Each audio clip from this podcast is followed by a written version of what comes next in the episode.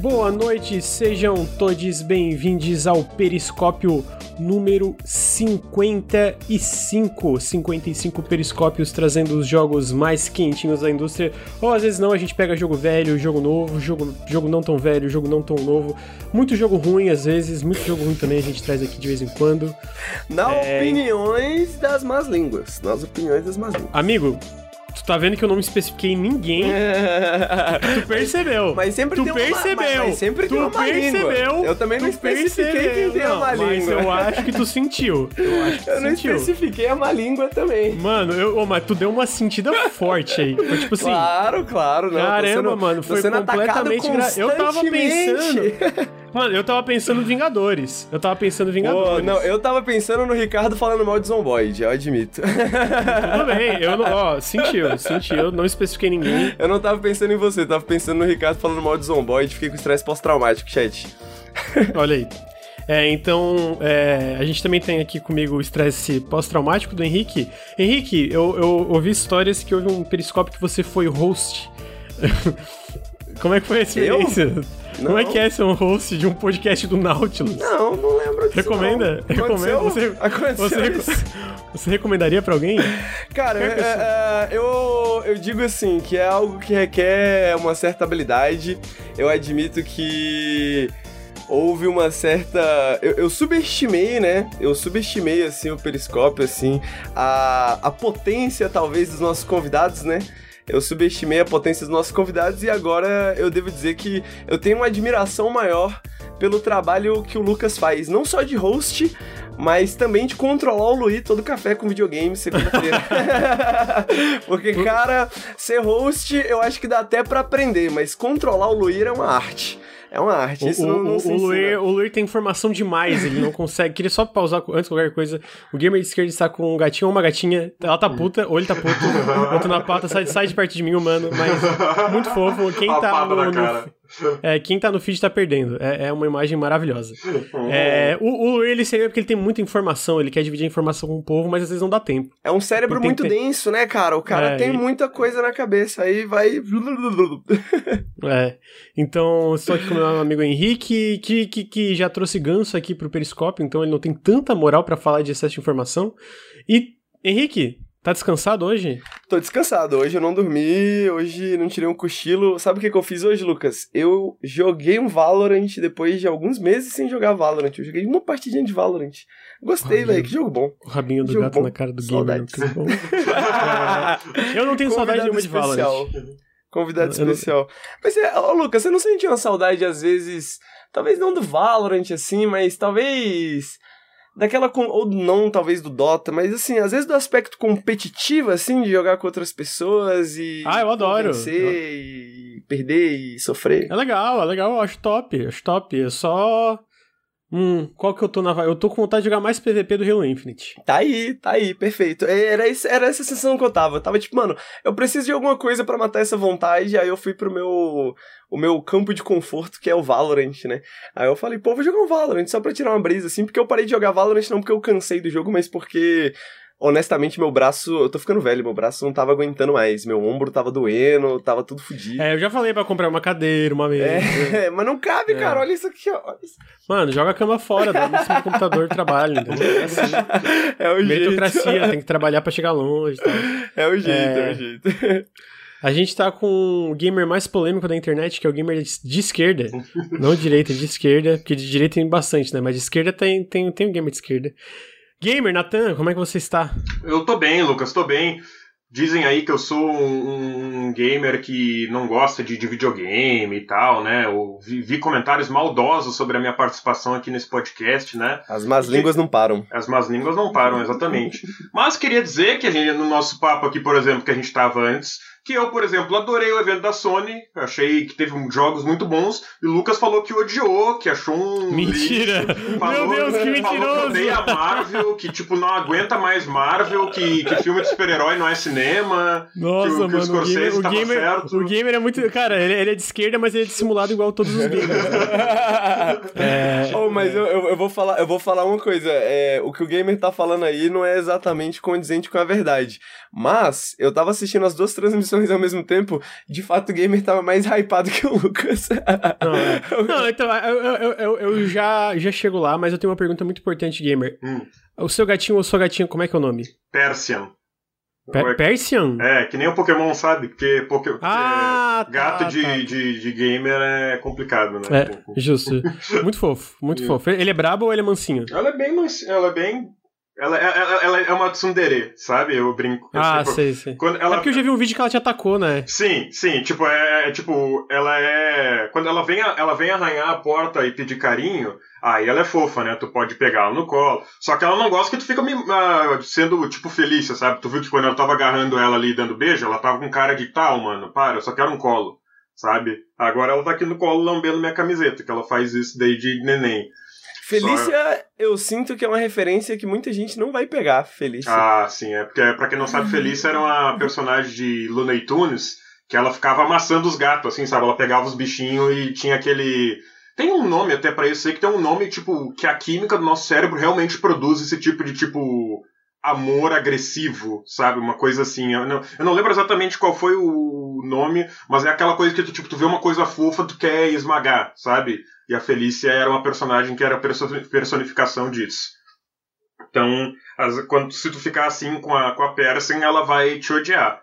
Né? Se então, explica vários relacionamentos meus. é. Então, mas se tu for pegar, por exemplo, ela no colo, quando ela não quer colo, ela arranca tua mão, cara. Tipo, ela, ela te morde e não deixa tu pegar ela no colo. É uma coisa assim. Ela tem os momentos dela, sabe? ah, parece a, a, gatinha da minha irmã, a Rebeca. Ela é assim, tipo, ela é super carinhosa, mas tu tá fazendo carinho na hora que ela não quer carinho, ela chama uma patada. Nossa, já Exatamente. várias vezes. É isso aí. Mas já, mas já, olha só, tipo, a gente tem aqueles três gatinhos que eu vivo postando na, na internet. Eu não sei se é porque a gente cuidou deles desde que tipo, eles tinham, tipo, dias de idade, de, de, de idade, eles tinham, tipo, cara, cabia na minha mão. Tipo, literalmente, ele ficava pequeno na minha mão. Ele ficava, tipo, um, um, um corozinho, assim, na minha mão. E nossa, tem um deles, especialmente o Theo, super carente. Ele vem, pula. Ele, ele vai botando a pata na minha perna para subir, escalar e ficar tipo que nem uma. Aquele pássaro, aquele passarinho que fica no ombro. Uhum. Cara, tem um. Esqueci o nome. Papagaio? Mas ele fica assim. Não, não, é um. Calopsita, uma calopsita. Ah, calopsita. É, e é, cara, é carentizaço, assim, sempre tá deitado perto. Mas já a Rebeca, que é uma que a minha irmã pegou da rua quando ela já tinha, tipo, uns meses e tal. Nossa, ela é bem, tipo assim, respeite o meu espaço. Então. É. é. E a minha, eu, eu, justamente eu queria ter mais gatos, mas, cara, às vezes que eu trouxe outros gatos, assim, por exemplo, teve, teve uma gata minha tia que uma vez ela teve que ficar, tipo, umas três horas aqui em casa. E, mano, a Persian, tipo, invocou com, com a bicha, que era uma filhotinha, assim, sabe? E a, a Persian atacou, fez aquela cara. Sabe aquela cara que os gatos fazem quando eles estão se sentem ameaçados? Que é aquela, gata, aquela cara assim que eles alargam a boca deles e tal, para mostrar ameaça.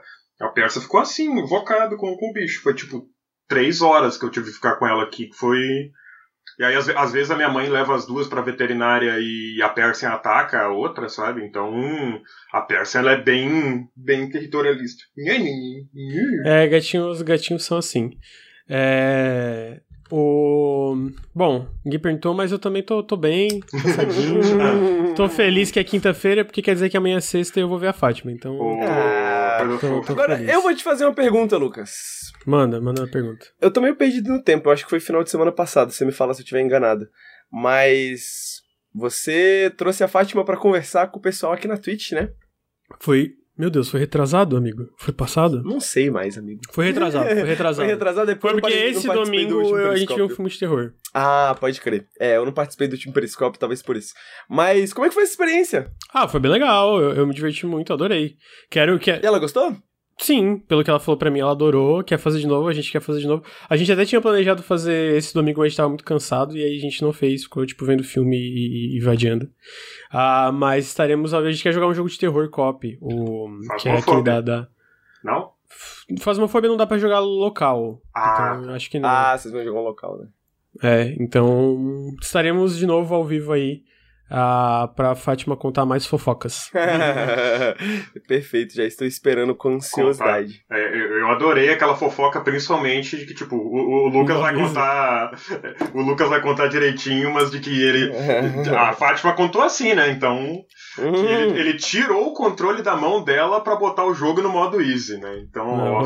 o que que aconteceu? É o que, que aconteceu foi que eu já tinha começado o jogo, daí ela pegou, começou a jogar onde estava jogando ali bem no comecinho, e eu tinha deixado no hard. Aí eu pensei, ah, vou botar no normal, que é a dificuldade padrão do jogo. E aí virou essa história que eu tirei e botei. botei é, é, foi isso que aconteceu, entendeu? É, mas antes da gente entrar no Periscope, eu queria dar os recadinhos de sempre, que é que o Nautilus é financiado coletivamente. Se você gosta do canal e quer continuar financiando crimes como tirar o controle da mão dos outros e botar no modo easy, apoie em apoie.se apoia.se barra Nautilus ou picpay.me barra canal Nautilus.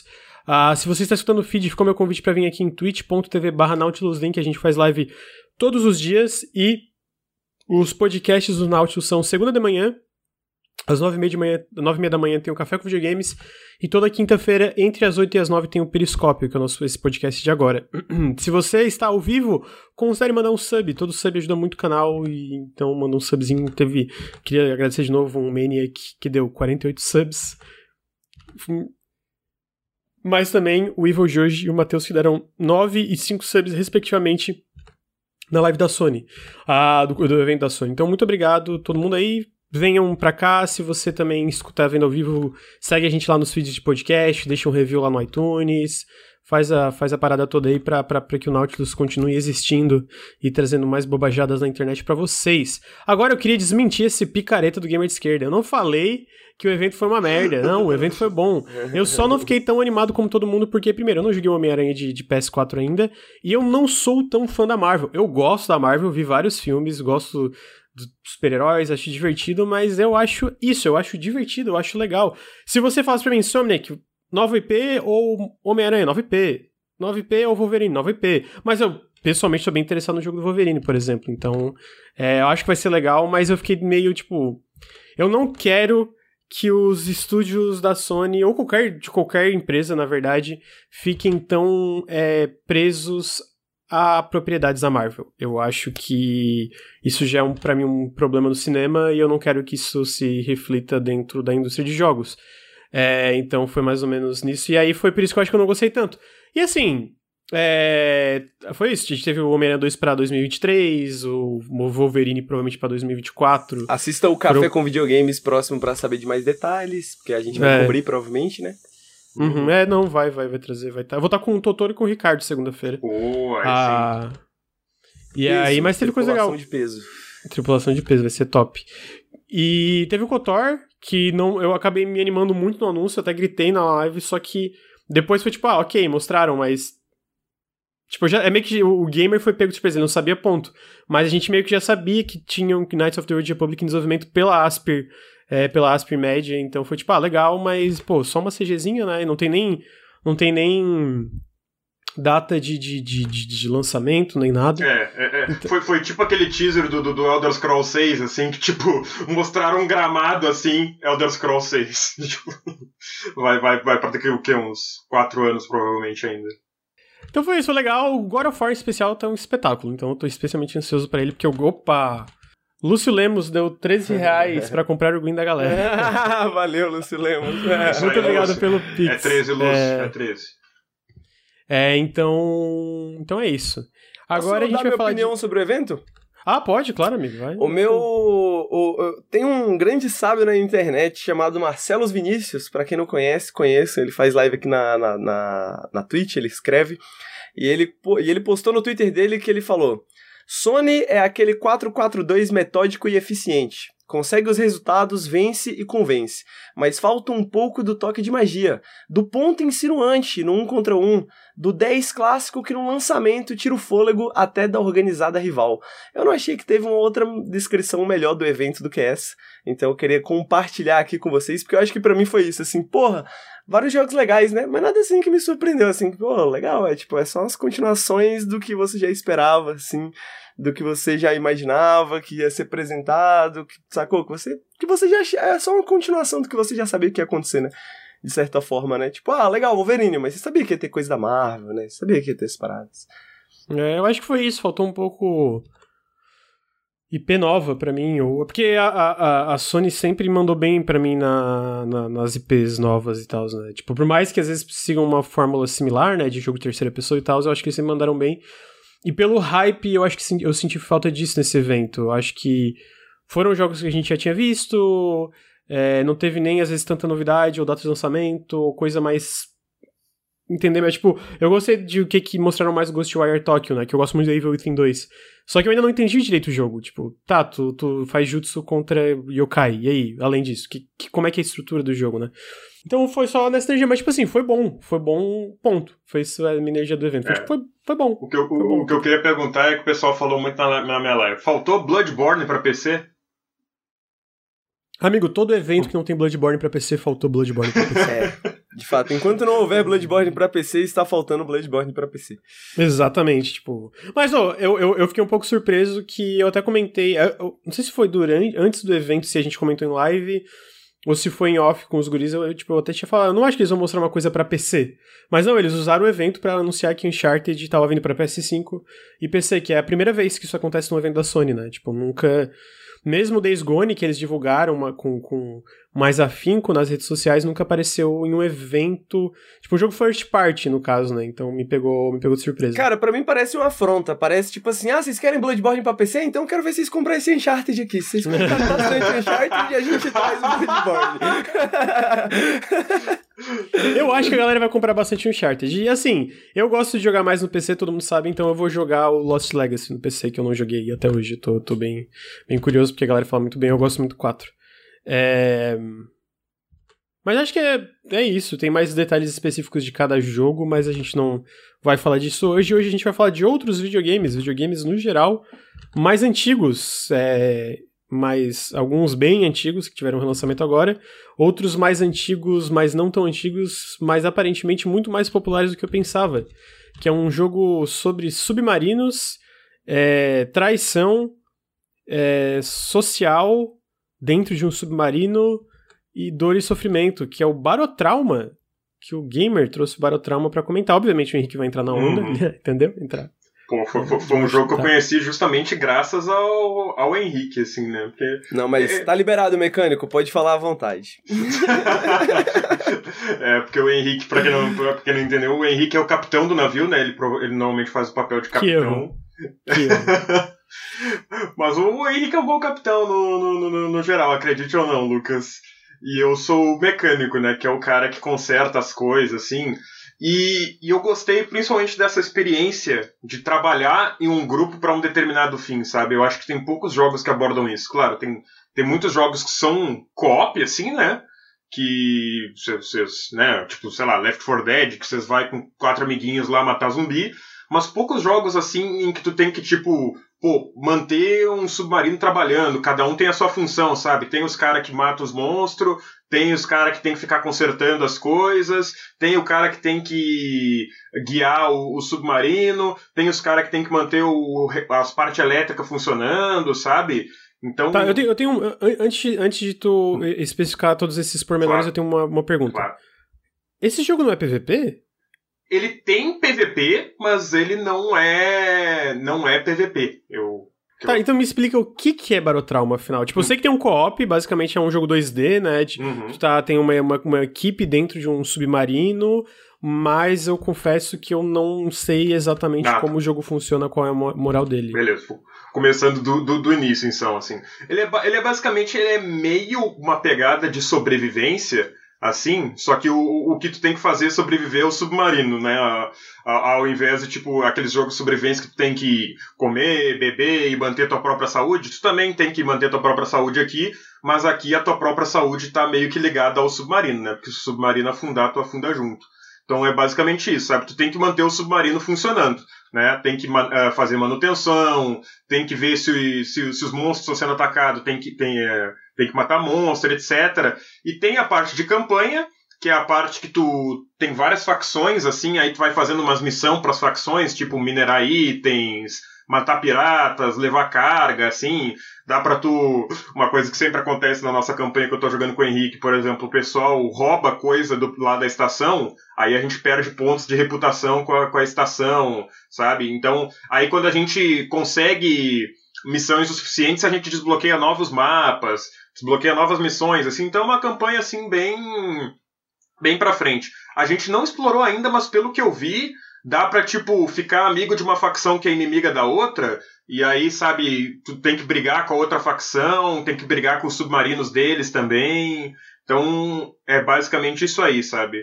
E tem vários tipos de submarinos para tu escolher, né? A gente joga com o Berilha, a gente jogou principalmente com o Berilha e com o Tifão, mas tem. Quantos tipos de submarino tem, Henrique? Acho que mais uns 15, pelo menos. Deve ter quase 15, fora os que. Ele tem um editor de submarinos, né? Então tem vários submarinos criados pela comunidade também, né? Então tem uma porrada de submarino.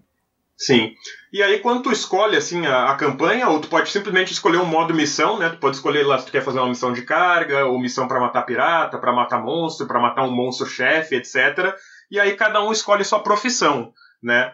Tem engenheiro, médico, oficial de segurança, mecânico e capitão, pelo que eu me lembro assim de, de e assistente, que é o cara que meio que faz tudo assim, né? Então, cada um joga com, com, essa, com uma profissão e cada um tem suas funções, né? O médico tem que curar a tripulação, o mecânico tem que ficar curando rompimentos no casco e tem que ficar fazendo manutenção dos itens, né? Os oficiais de, os oficiais de segurança têm que manter a ordem no navio, principalmente se tem traidores, né? Porque por, uh, depois vou falar um pouco mais disso, que tem meio que um modo Among Us, assim, né? O, os assistentes, eles meio que fazem um pouquinho de tudo, assim, e eu acho bem legal como ocorre essa distribuição de habilidades, assim, né? Porque, por exemplo, o mecânico tem mais engenharia mecânica, o engenheiro elétrico tem mais habilidade elétrica. E tu até pode tentar fazer algo que, que seria papel do engenheiro fazer, como, por exemplo, consertar um negócio elétrico, mas como a tua quanto menor a tua skill naquilo, mais chance tu tem de levar um choque, por exemplo. Aí tu não consegue consertar, toma um choque, perde vida e fica com queimadura. Então, isso aí é uma parte bem interessante, assim, que tu pode, quando precisar, se precisar quebrar muito um galho, assim, né? O, pô, todos os engenheiros morreram e agora não vai ter ninguém para consertar as partes elétricas? Não. Você ainda pode tentar, mas, tipo, se a sua habilidade não for grande bastante, tem risco de tomar choque e tu não conseguir consertar. Então é sempre bom ter um especialista, assim, em cada área.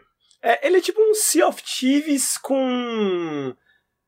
É, mais deliberado, digamos assim, né? Um Sea of Thieves mais deliberado nas funções que ele tem e tal, tal, tal. É. O Lucas tá mostrando aqui na live o trailer e acho que ele ficou um pouco impressionado com a Endworm, é. que é um, um dos monstros mais que você encontra mais na profundeza, que é uma minhoca gigante que mora no fundo do oceano. que é realmente assustadora, Lucas, é realmente assustadora. É, eu achei um pouco. Tá, mas tipo, é, eu entendi a parte das funções e como cada um tem o seu papel e como dentro desse papel tem, pelo que eu entendi, tem várias coisas que podem acontecer, mas como é que a progressão funciona? Tipo, é meio que. Eu vou citar um outro jogo copy aqui, Deep Rock Galactic, no sentido de que não tem um final, entre aspas, e tem várias missões diferentes e tu pode continuar melhorando. Eu vi que ele tem acesso antecipado ainda, né? Ele não, eu achei que ele já tinha saído 1.0, mas tem acesso antecipado. Qual, qual é a moral dessa progressão? É tipo, ah, conseguir mais submarinos, liberar mais áreas para explorar e assim vai? Ou é tipo tipo de co-op, mais tipo, ah, vamos jogar essa parada co-op que é legal é, entrar dentro desses sistemas e ver como esses sistemas de cada um com seu papel, as criaturas, a parte que tu falou meio Among Us, tudo isso, uhum. como é que isso vai desenvolver, né? Sim, eu, eu acho que a parte que a gente jogou, principalmente, foi essa parte que tu falou, de tipo, vamos fazer uma missãozinha aqui, ver como é que é, sabe? A gente jogou também umas partezinhas com traidor, assim, para ver como é que era e tal.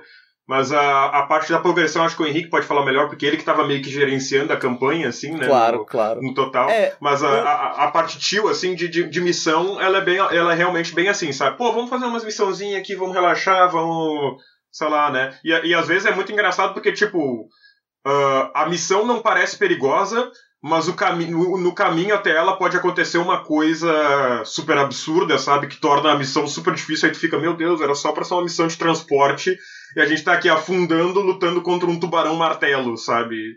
Então, acontece esse tipo de coisa que é muito legal. Mas a progressão, acho que o Henrique fala melhor.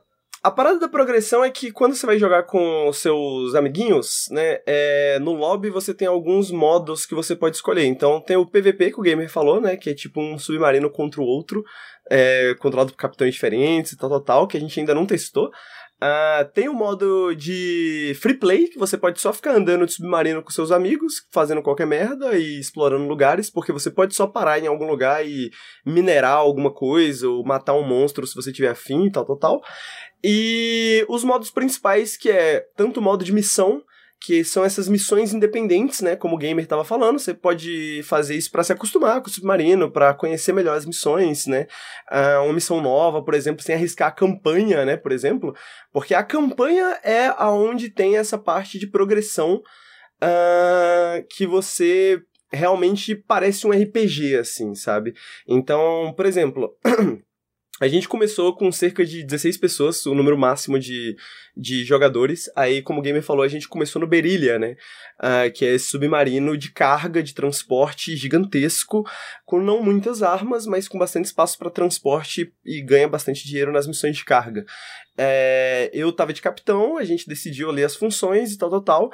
Só que com, é, ele tem. Ele me lembra Diablo, no sentido de ser aquela coisa assim de você pode só sair e entrar a qualquer momento se tem uma campanha acontecendo e você sabe qual é o servidor.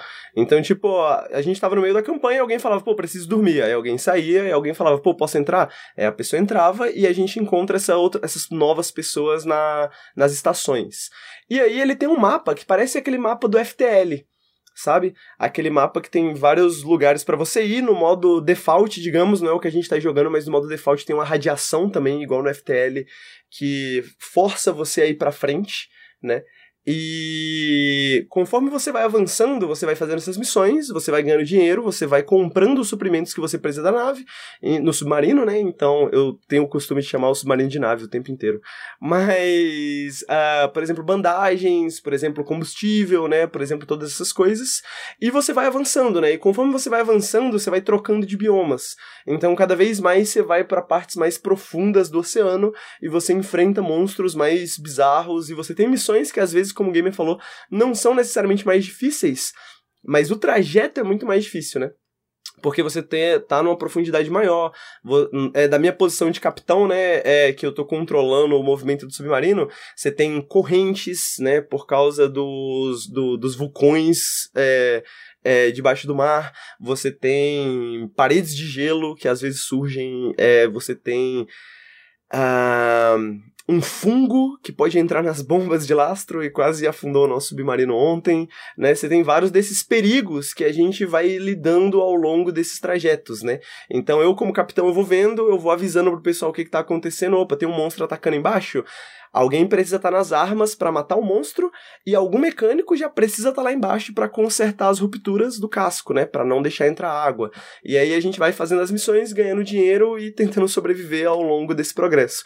Quando a gente consegue chegar lá no final, tem um endgame, né? Ele não tem um endgame, endgame ainda não saiu assim no Alex mas ele meio que tem um endgame, assim, lá na, na, na, mais profundamente, mas honestamente a gente não chegou nem nos 50% ainda, pelo que eu tava lendo. é, eu tava vendo esse trailer de um update chamado Uncharted Depths, Depth, Depths Profundidades Desconhecidas, não, Inexploradas. Aparentemente tu pode sair do submarino? Você Sim. pode sair do submarino. Pode falar, Sim. gamer. Fica à vontade. É. Inclusive, o gamer tem mais experiência com isso do que eu. É. Porque tu precisa de vários itens, assim, tem vários motivos pelo qual tu talvez tenha que sair do submarino. Às vezes, por exemplo, as armas dentro do submarino estão funcionando, tu vai ter que ir lá sair e matar o monstro na mão.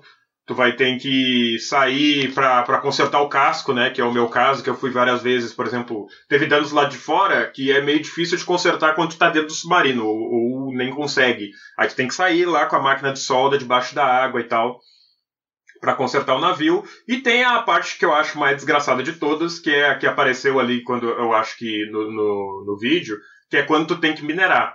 Porque para minerar, tu tem que, tipo, levar um sonar para ir, tu te guiando para onde é que tá a mineração, só que não o, o, sonar não te mostra o caminho até lá. Então tu tem que achar um caminho lá dentro de uma caverna subaquática. Uh, tu tem que, enquanto isso, tu vai cuidando do teu oxigênio e, e, tu te movimenta bem lentamente, então tu precisa de um item chamado scooter, e aí você tem que achar lá o minério certo, no lugar certo, sabe? E tudo isso no meio do caminho pode ter monstros, então tu tem que levar uns oficiais de segurança com armas também. Então, tipo, isso é, é muito complexo, assim, essa parte de quando tu precisa sair do navio. Tipo, eu recomendo que o pessoal só saia do navio realmente, assim, quando precisar, ou quando fizer parte da missão, porque a chance de dar de dar merda, assim, é, é, é, é, gigantesca. E tem, outra, e tem outra coisa também, não só essa missão de mineração que o gamer odeia, porque a gente teve uma má experiência com a geração procedural. Eu acho que ainda pode ter sido um erro meu de capitão, mas eu tava aprendendo. mas. Porque o gamer ficou perdido e a gente ficou perdido muito tempo lá e tal. Mas tem outras missões também, por exemplo, de recuperar artefatos alienígenas. Tem um lugar que a gente ainda não conhece, que são as ruínas alienígenas. Tem umas ruínas. Uh, que é essa estrutura alienígena que você tem que entrar e você tem que pegar algumas coisas lá dentro. Uh, dentro das cavernas também tem esses artefatos alienígenas que a gente pode vender por dinheiro ou fazer outras coisas que eu ainda não sei. É, que são perigosos, né? Eles fazem mal pra nave, eles têm, eles têm efeitos diferentes, esses artefatos. Uh, também tem nave. É, outros submarinos naufragados que inclusive a minha morte de capitão foi assim, a gente parou num submarino naufragado, tinha um zumbi lá dentro. E aí ele me atacou, a gente conseguiu matar o zumbi, mas eu virei um zumbi logo depois, porque a gente não tinha remédio contra a zumbificação, né? Então, uh, e por quê? Porque enquanto o pessoal tava mergulhando, né, além de todas essas missões, enquanto o pessoal tá mergulhando, a gente ainda tem que cuidar do submarino. O submarino tá parado, mas a gente pode ser atacado, a gente pode acontecer alguma coisa, o reator pode pegar fogo, né? Tipo, muitas coisas podem acontecer nesse processo ainda. Então a gente tem que fazer esse gerenciamento, né? Uma equipe vai mergulhar, uma equipe fica cuidando cuidando do submarino, né? Então tem toda essa coisa.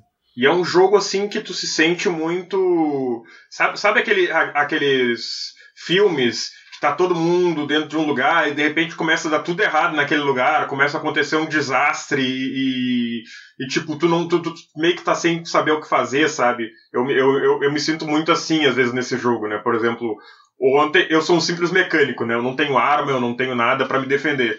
E aí, se os monstros, por exemplo, invadem o, o navio e, e o pessoal não tem arma, eu não tenho muito o que fazer, sabe? Ontem teve uma hora que os monstros invadiram assim e tava lá eu com uma chave de fenda numa mão e uma, e uma chave inglesa na outra, tipo. Só que aí quando deu, mostrou que eu não tinha condição de combater os monstros, eu peguei e me tranquei dentro de uma de um lugar assim que tinha uma bomba de drenagem. Eu me senti muito no filme, sabe? Aquele personagem fica lá, meu Deus, espero que isso acabe logo, acaba logo. Passa essa crise, né? Tipo, fingindo que. Então, é, ele é um jogo com muitas possibilidades, assim. E. É.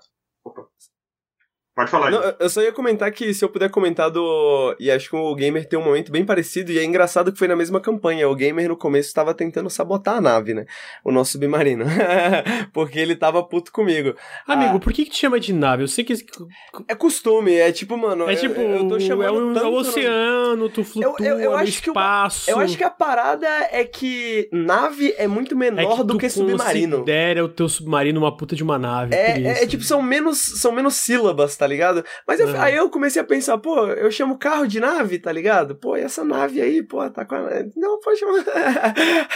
Mas a gente tava no submarino e um pessoal foi fazer um mergulho. E nessa hora a gente tava bem no começo da campanha, então a gente não tava arriscando muita coisa e o gamer tava indo no clima de sabotação, né? A gente não, não sabia que era o gamer.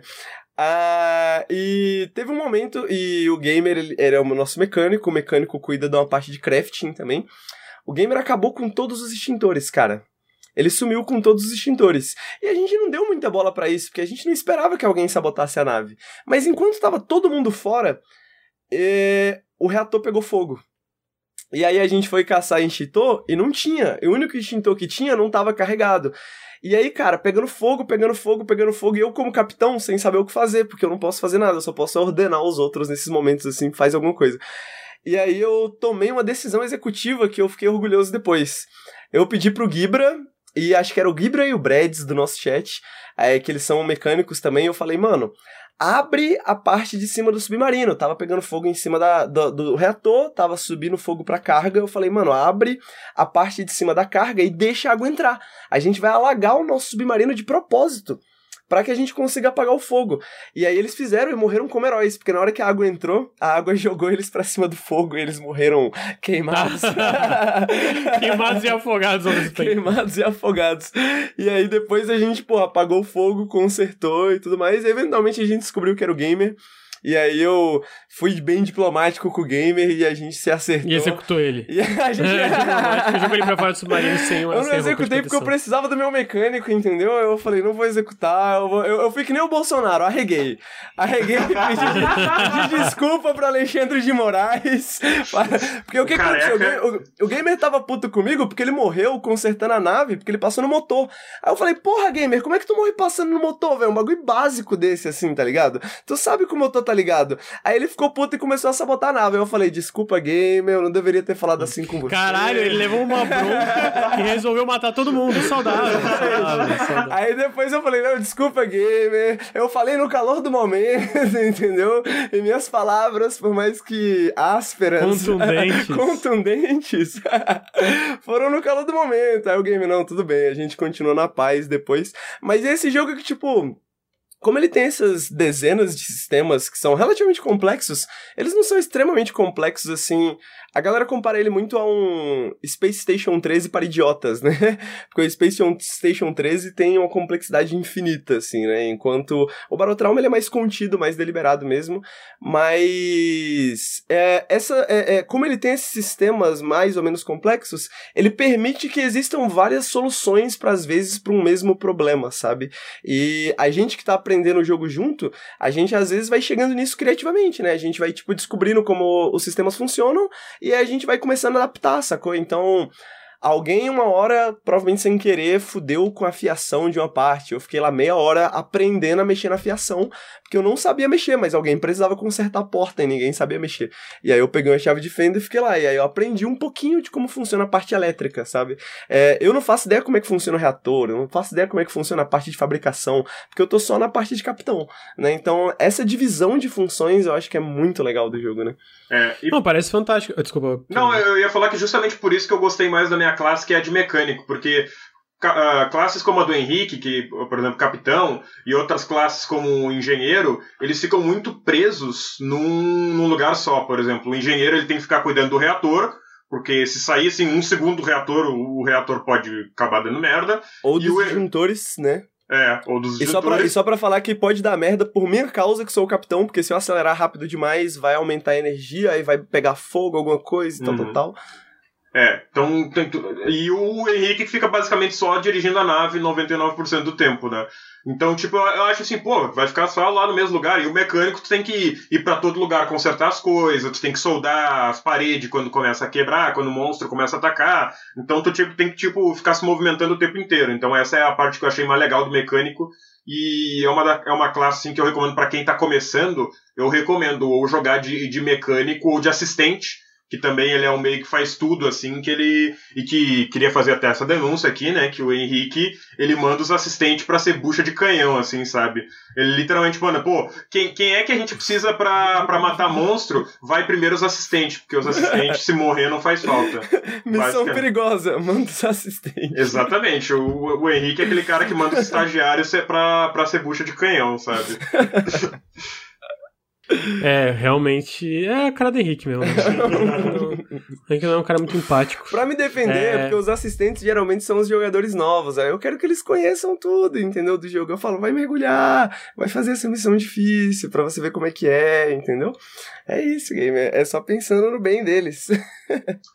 Então, já posso me defender aqui também, porque o Henrique me acusou de sabotar. Cara, eu, eu achei interessante, porque sabotar, eu, eu não fiz sabotar porque eu caí como traidor, assim, no Among Us. Não, não foi assim, eu sabotei só porque. Estilo Ricardo, né? O Ricardo não precisa cair de impostor pra, pra sabotar o time. Então, uh, o que eu fiz assim, ah, cara, tava meio entediado, assim, sabe? Não tava tendo ataque no navio. Pô, vamos criar um ataque, né? Vamos. Quando você não tem um ataque, cria o seu próprio ataque. Quando você não tem um problema, cria o seu próprio problema, né? Então, Cara, e, e, e, isso é muito bizarro, porque como capitão, eu. Tipo assim, porque tem muitos jogos que você tem essa função meio que de capitão, ou gerente, tal, tal, sei lá, XCOM. E você tem, sei lá, um, o, o, o stat de moral, né? Moral das tropas, né? Moral da tripulação. Só que no Barotrauma, a moral da tripulação é literalmente, tipo, mano, é, é, é, um jogo social que tá acontecendo. Então eu descobri que se você deixa as pessoas sem ter o que fazer por muito tempo, elas ficam entediadas e elas começam a fazer merda, entendeu? Elas começam a fazer merda. Você tem que ter, mano, alguma coisa para elas fazerem, você tem que ter alguma função, alguma missão, senão as pessoas vão ficar entediadas, vão quebrar o submarino. Então tem todo esse processo, assim, também de como capitão, pelo menos, de você lidar com as pessoas, né? Pô, quem vai fazer o quê? Ó, oh, você tá, você tá a cargo disso, você tá a cargo disso, você precisa ir ali, fulano precisa ir ali, conversa com fulano e tal, tal, tal. E o jogo tem um chat de proximidade que a gente não usou, a gente só jogou pelo Discord.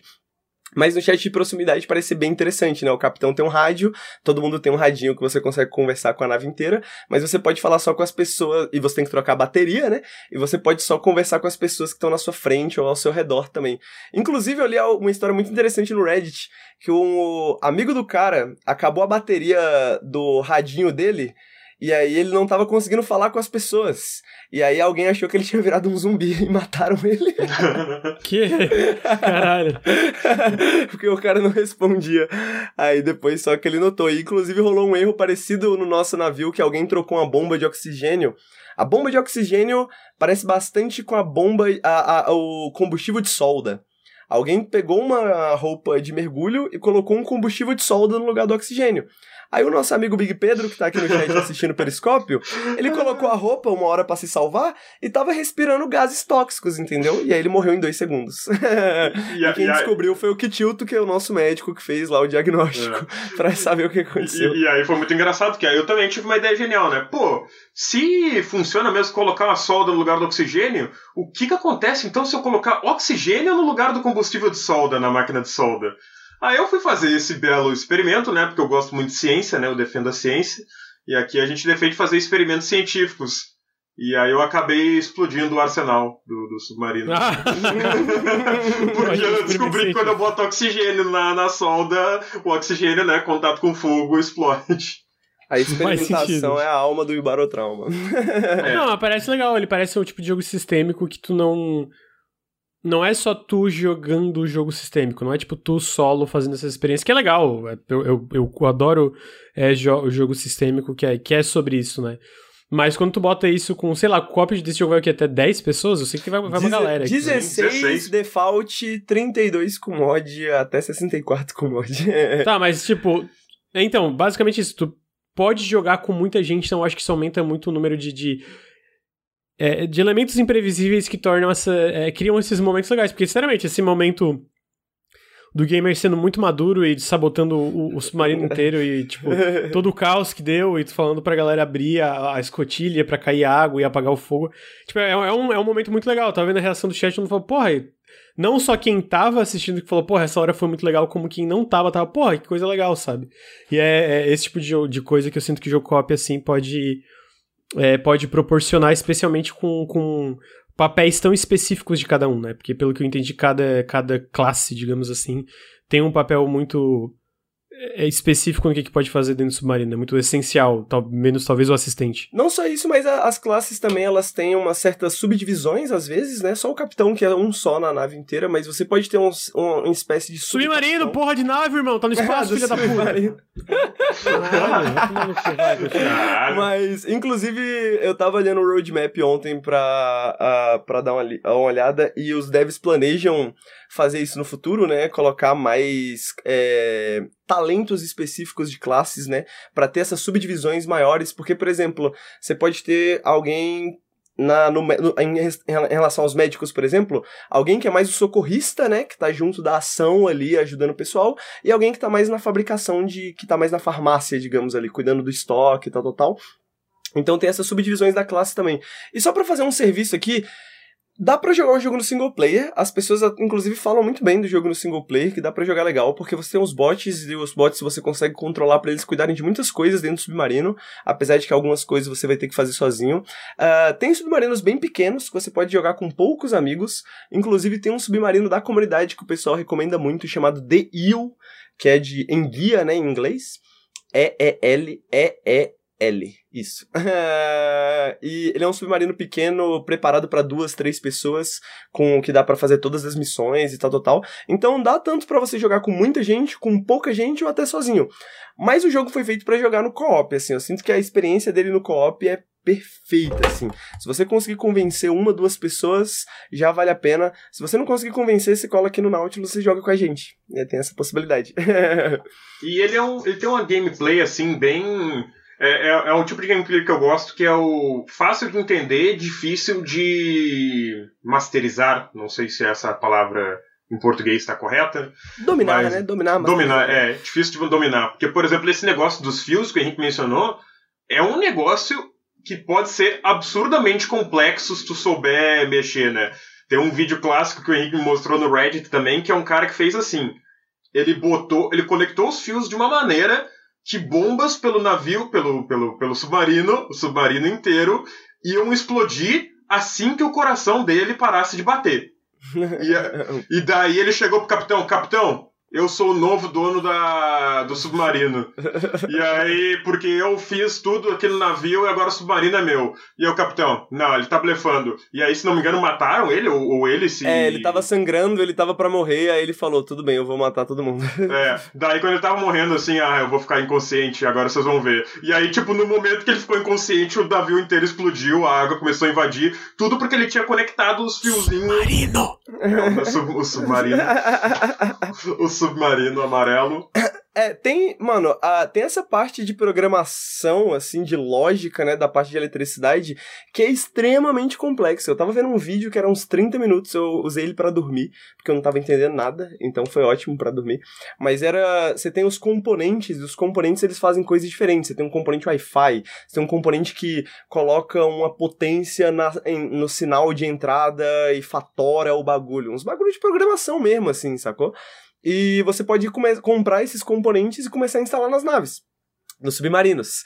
E o que você consegue fazer com isso são coisas absurdas. Você pode, tipo, fazer com. Você pode criar um botão que fecha todas as portas automaticamente, um botão que abre todas as portas automaticamente. Você pode fazer um. E esse é o, o, o vídeo que eu vi super complexo. Essa que eu falei é relativamente fácil. Mas o vídeo extremamente complexo, o cara fez um controlador automático pro reator.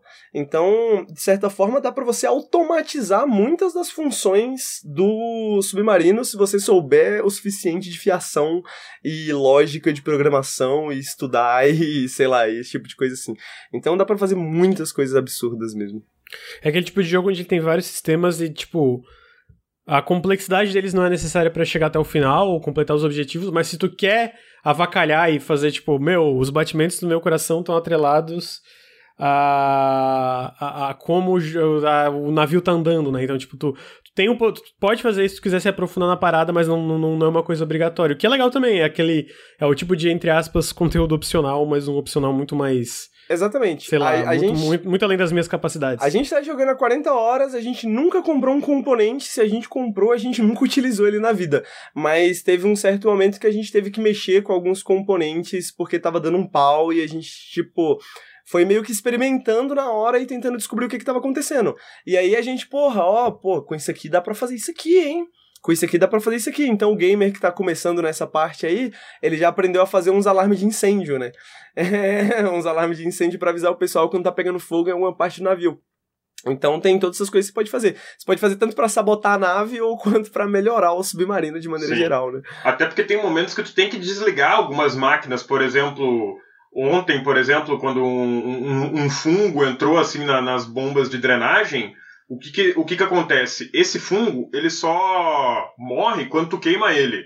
Só que aí ele, ele, ele, sei lá o que, que ele faz, que ele hackeia a bomba de drenagem para a bomba de drenagem não drenar água, para você não conseguir queimar ele. Então você ia lá, manipulava manualmente a bomba de drenagem para ela não drenar água e o fungo mudava automaticamente para ela não drenar. E aí tu ficava assim, caralho, o que, que, que a gente faz, sabe? Aí eu, eu tive uma call justamente inspirada no meu amigo Henrique ali, né? Que apagou, que derreteu o casco pra inundar o negócio e, e e tirar o fogo, eu falei, pessoal, porque tinha três bombas de lastro, cada uma separada por uma parede, e era do meio que tava o fungo. E aí eu fiquei assim, caramba, a gente não consegue mudar a bomba, vamos fazer o seguinte, vamos derreter as paredes dos dois lados, e aí as outras duas bombas vão remover a água, e aí a gente pode queimar esse negócio. E foi basicamente isso que a gente fez. A gente derreteu a parede, e aí o Tesus foi lá, mandou um molotov no fungo, e o fungo queimou. Mas, uh, uh, então tem essas coisas assim que, tipo. Eu já tinha que... desistido nessa hora. É, o, eu, eu, a, o, a, gente achou um diário de bordo que eu descobri que tinha, tinha o lore, assim, de um outro capitão que morreu, e o Tesus me deu, e eu descobri que dá para escrever no diário de bordo. Aí, enquanto o pessoal tava cuidando de tudo, eu não tinha o que fazer, porque eu era o capitão, a gente tava parado, tava fudido, eu fiquei escrevendo lá, é, eu acho que acabou, eu acho que agora a gente vai morrer. não vai ter o que fazer. Eu comprei um acordeão também, fiquei tocando assim e tal, fumando meu cachimbo, e aí o gamer fez essa call, e de repente a gente mano, deu uns 20 minutos a gente conseguiu sair e sobrevivemos de alguma forma, cara, de alguma forma.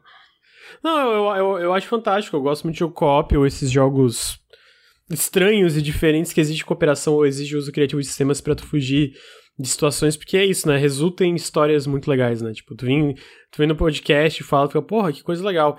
Tem jogo que é as histórias até. Tu, tu, olha o jogo em si, tu fica nem fudendo. Nunca quero jogar, que é tipo as histórias de Eve. Eve Online, né? É, eu adoro impossível... as histórias, mas eu acho que eu nunca quero Mano, aquilo lá é tipo assim: é, é, briga de, de, de, de, investidor de mercado digital, de, de nave. E tem crime, sei lá, uma coisa muito estranha. Mas esse caso específico é muito da hora, sabe? Então.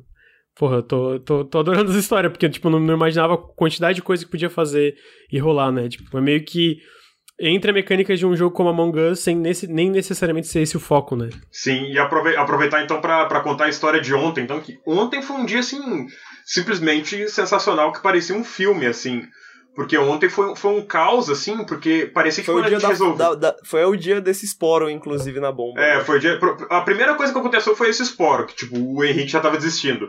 Aí depois aconteceu uma coisa que foi pior ainda, que foi, tipo, o nosso reator explodiu, e aí é muito engraçado, porque tem a sala do reator, e em cima da sala do reator a gente tava carregando explosivos.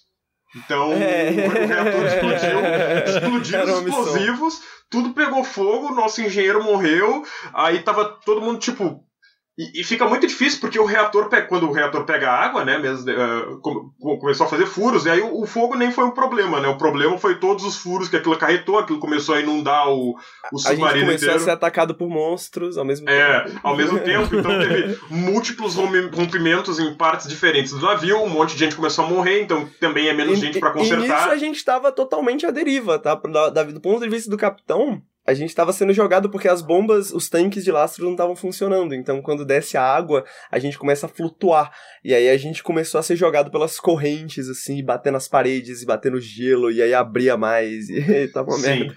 E, e, e, aí tu fica. Tu tá numa situação assim que parece completamente sem esperança, sabe? Porque para tu fazer as bombas de drenagem de água funcionarem, tu tem tu precisa de energia elétrica. Só que o reator, que é o que dá toda a energia pro navio, tava debaixo da água.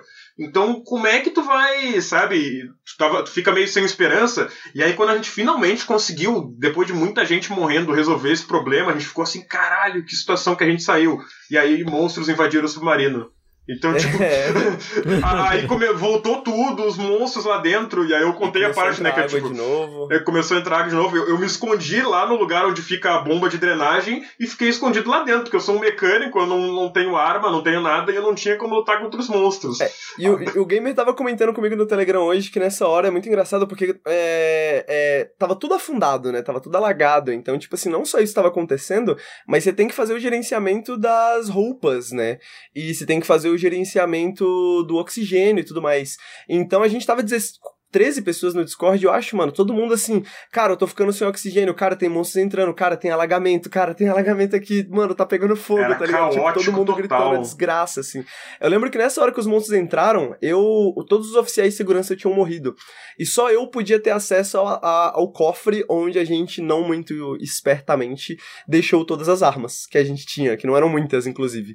E só eu podia pegar essas armas. Então eu fui lá, peguei as armas, dei, matei um monstro. E aí um outro monstro veio e me matou. Aí o Kitilto, que tava de médico, ele me pegou, veio com a roupa e com um motozinho, né? Me pegou, me salvou. né, ele me, me, me, me, trouxe de volta à vida. Aí eu peguei mais armas, matei outro monstro, morri de novo, aí o Kitilto pegou de novo me salvou. Eu morri umas duas, três vezes, assim, o Kitilto me salvando todas as vezes. Então, eu acho que, mano, o mais interessante desse jogo, só pra dar minhas considerações finais, o jogo nem é, tipo, mano, o jogo mais incrível, talvez, do mundo que você pode ver, sabe? Mas eu acho que a gente fica tão animado, assim, tão apaixonado pela experiência, porque acho que é isso que o Lucas falou, né? São essas histórias que são geradas meio que proceduralmente, mas não são, tipo, coisas que você tá jogando sozinho no Dwarf Fortress, que, pô, aquela história é legal, e você quer contar pros outros, mas ninguém se importa, tá ligado? São histórias que você tá vivendo com essas outras pessoas, né? Eu acho que todo mundo que jogou um Sea of Thieves, ou qualquer coisa do tipo assim, já tem essa identificação né? De, porra, teve aquele, aquela, porra, teve aquela, aquela, aquela quest do Sea of Thieves que, porra, foi fantástico, teve aquilo, a gente lidou com aquilo e tinha outros jogadores atacando a gente, tal, tal, tal. Então, acho que essas histórias que a gente vai criando coletivamente, assim, eu acho que isso que é o mais atraente da coisa toda, né? De tipo, porra, tá todo mundo meio que é, cada um na sua função, mas todo mundo trabalhando para que a gente crie uma história interessante e sobreviva no meio do oceano, sabe? Eu só ia dizer que dá muito espaço pra, pra roleplay, né? O, por exemplo, quando eu tava sabotando navio, o, o Henrique, ó, reúne todo mundo aqui e vamos fazer uma revista um por um, sabe? E, e aí os seguranças ficavam revistando as pessoas e tal. Então dá, dá muito espaço também para esse tipo de roleplay, é, pra criar essas histórias. muitas possibilidades criativas, assim, de modos de jogar que a gente não explorou ainda, né? Que a gente ainda vai explorar. Então assista nossas lives. é, eu gosto que eu sinto que esses. Deixa eu pensar. Eu sinto que esses jogos estão ficando cada vez mais populares. Eu sei que isso irrita um pouco uma parcela de jogadores que preferem jogos single player, e eu entendo, porque jogos single player têm o, sua, é, o seu estilo que é difícil de emular num jogo que tem co-op. Acho, acho compreensível. Mas ao mesmo tempo, eu acho que tem tanta coisa que tu pode explorar dentro de um jogo com mecânicas co-op, mecânicas específicas, sabe? Tipo, o, esse especificamente são, a gente tá falando do Barotrauma, é esse submarino que tu lida com várias pessoas e tu pode construir várias coisas ao redor disso. O Henrique citou o Sea of Thieves, tem o Deep Rock Galactic, que eu amo também, que é um jogo muito específico no que, que ele faz também. Tem vários outros vindo, ou vários outros que já existem também. Eu, eu, eu adoro isso. O, o Henrique tá querendo jogar agora um que, que é PVP, PVPVE é, que é o Hunt Showdown, né? Que tipo, tem esquadrões e tal. Eu acho que dá pra aproveitar muitas coisas que não foram exploradas ainda da forma que poderiam ser, né? Então, pô, todas as histórias, é, tipo, pô, é legal. Experiências co-op é, é, é, são legais demais, podem fazer coisas demais e são muito únicas, né? Uma coisa que às vezes eu fico um pouco frustrado é tipo, ah, mas jogo multiplayer, mas não é tipo mais um, dependendo, né? Nesse caso específico. Tipo, ele é, ele é bem particular, ele cria experiências próprias e as histórias que tu tu cria. Tipo, tu falou do negócio do diário de bordo, eu achei muito legal. De, tipo, tinha um diário de bordo de um capitão anterior que podia escrever teu próprio diário de bordo. Eu não sei se isso de alguma forma é, tá online, de tu achar um, o, diário, o, o, submarino de outra pessoa e ver um diário de bordo. Não sei se isso existe. Não, isso não existe. São meio que submarinos que foram ah, colocados de, de, lá, ah, né? Que, Mas ah, e, e, isso é um sonho distante da equipe do Barotrauma, inclusive. Eles têm um trelo público, né? Que eles publicam, tipo, o que, que eles querem produzir. Eles falam que isso talvez seja até mais apropriado por um Barotrauma 2, talvez, um dia, né? E tal, tal, tal. Mas um plano deles muito pro futuro, assim, então você pode imaginar daqui a 5, 10 anos, é ter um Barotrauma multiplayer onde você tem vários submarinos fazendo missões e, e conversando e trocando ideia no radar e tal, tal, tal. Eu acho que eu fiquei com vontade de jogar, na verdade. Então, vocês fizeram um ótimo trabalho. Não sei se eu vou jogar esse final de semana nem nada, mas fiquei com uma. Inclu uma, uma... Inclusive, eu já pensei numa boa posição para você, Lucas.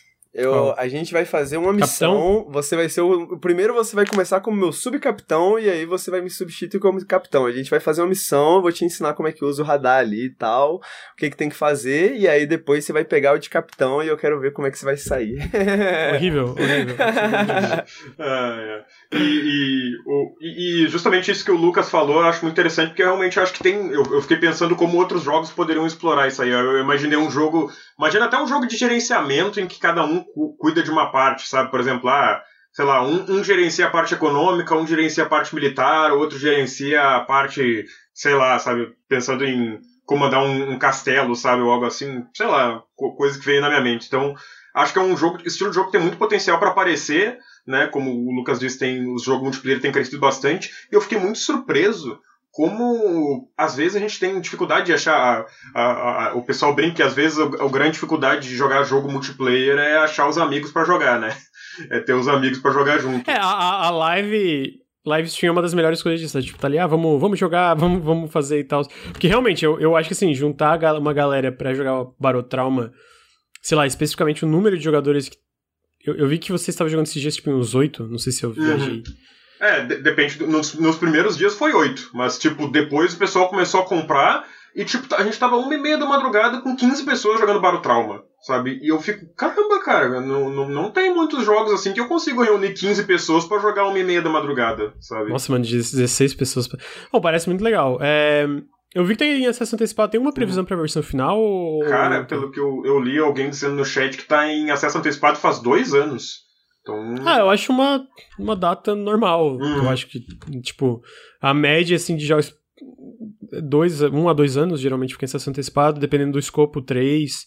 Então, acho que é um, é um tempo normal, assim, É. sabe? Mas como jogo, assim, ele me parece até bem, bem acabadinho, assim, sabe? Tirando a parte da campanha, que tem coisas que podem aprofundar mais, mas ah, acho que em geral, ele, ah, em termos de mecânicas, pode acrescentar umas coisas aqui e ali, mas em geral acho que ele tá bem acabadinho, apesar de estar em acesso antecipado.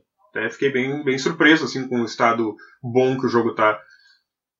É, e é muitas vezes, as, engraçado que às vezes coisas que a gente acha que é bug, porque tá em acesso antecipado, não é bug.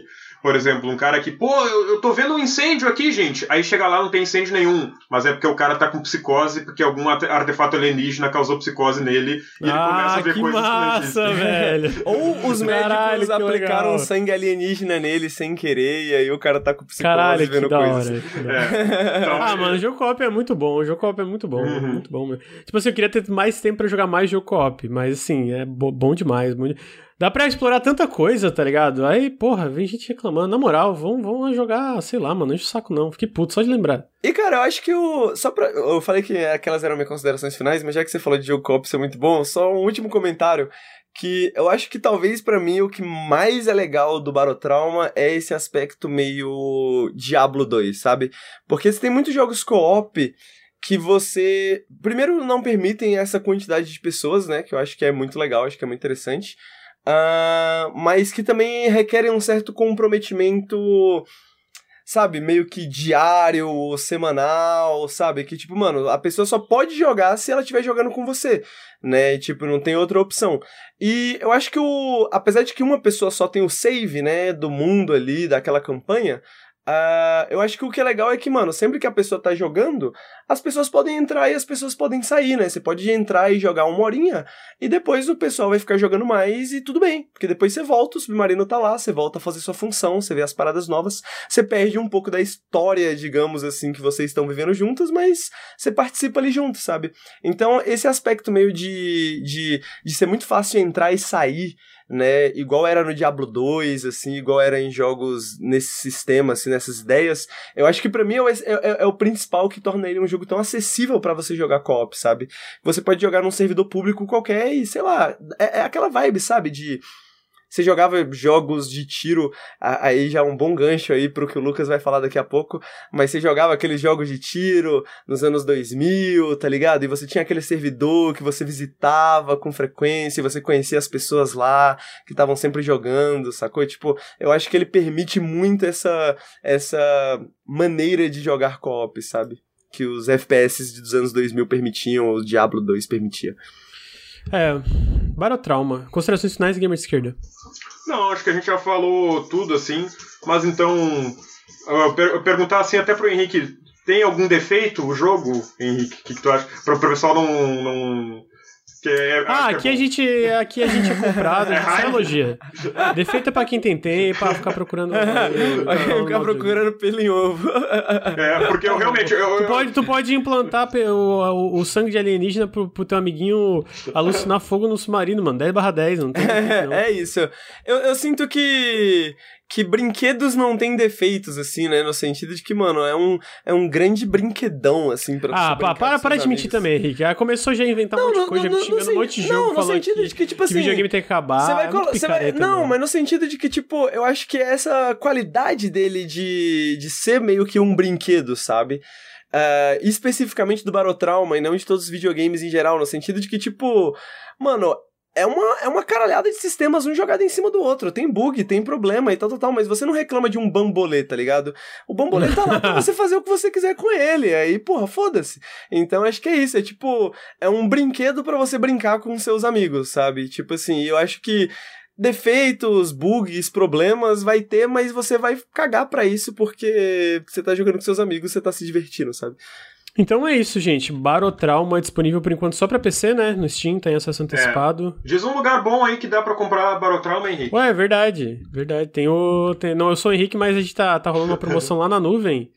Que se você usar o cupom Nautilus, dá 10% de desconto e o jogo já tá barato. Então, usem o nosso cupom de desconto não só pro Barotrauma, pra várias coisas. Inclusive, amanhã vou estar tá fazendo uma live, de, uma live de Tales of Arise e a nuvem vai disponibilizar amanhã uma chave do jogo pra gente, pra gente sortear ao vivo.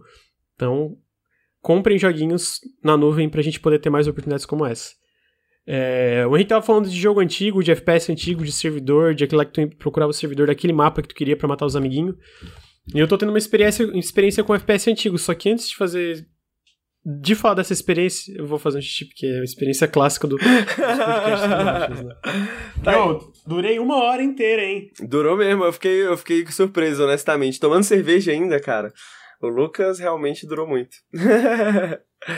Bom, eu queria só reforçar o convite, já que isso aqui vai provavelmente pro podcast, porque ninguém vai ter tempo de cortar essas pausas pro xixi do Lucas, que é, a gente tá jogando bastante do Barotrauma em live, principalmente nas minhas lives, mas eu tô fazendo live quase todo dia. O Gamer de Esquerda tá participando acho que todos os dias até agora o Game de Esquerda participou. não sei daqui pra frente, mas até agora todos os dias o Game participou. E a gente se reúne, pô, reúne uma galera aí, a gente tá jogando, a gente vai testar muitas coisas novas, eu acho que tá todo mundo muito animado para jogar isso ainda por um tempo. Então, pelo menos Acho que no próximo mês aí a gente, eu devo estar tá jogando bastante com o pessoal do chat. Então, se você não tem com quem jogar, ou se você quer só conhecer o jogo melhor e você quer só ver como é que funciona, dá uma colada aí nas nossas lives. Para quem tá assistindo ao vivo, quem sabe até depois do periscópio.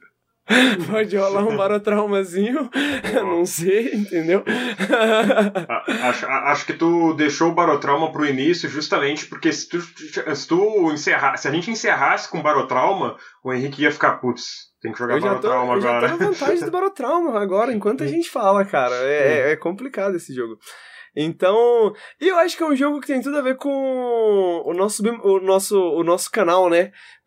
Finalmente encontramos a mais um jogo, pelo menos. A gente tem o Subnáutica, talvez, mas a gente finalmente encontrou um jogo que representa o Nautilus, né? Um jogo de submarino é engraçado que abre a intro. A gente vai jogar Barotrauma, aí eu abro a live com a intro do escafandro, assim. parece que a gente é uma, um canal de Barotrauma, entendeu? Parece que a gente só faz isso na vida.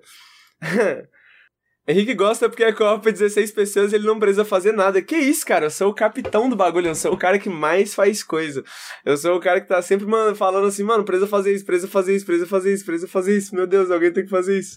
Ah, sim, ele, ele, ele, é o cara, ele é o cara que mais faz coisa, gente. Ele tem que mandar a gente fazer as coisas. ele, ele, ele, tá tipo que nem o patrão. Nossa, mas o patrão também trabalha muito, viu, gente?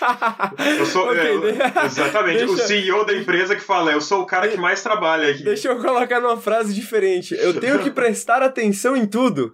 Então, ainda dá muito trabalho prestar atenção em tudo. o gamer tem razão, essa soou bem empreendedor. Vocês agradeceram, vocês agradeceram o Guilherme Dias que se inscreveu no grupo 3? Caralho, eu agradeci. Muito obrigado, muito obrigado. Lucas Zesk, muito obrigado pelo primeiro Prime no canal. Matez, Matsev 444 pelos três meses de Prime. Uh, Let Meirelles também, que deu um Prime que eu não tinha visto, ah, mas foi lá no evento, mas de qualquer forma, obrigado. É, um, videogames, né? Videogames. A gente vai entrar agora em um joguinho aí que é, é sobre pensamento tático, possibilidades também. Mas é de matar monstro e dar tirinho em primeira pessoa, que é um jogo antigo. Mas, meu Deus, é perfeito. Tô jogando Quake, ô, ô Henrique. Zerei. eu sei que você está jogando Quake. Deixa eu explicar pro chat por que eu sei que está jogando Quake.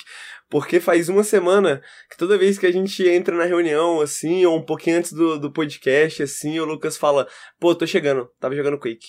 Porra, tava jogando Quake agora, hein? Bom esse jogo, hein? Aí chega no outro dia, nossa, Quake é bom, hein, cara?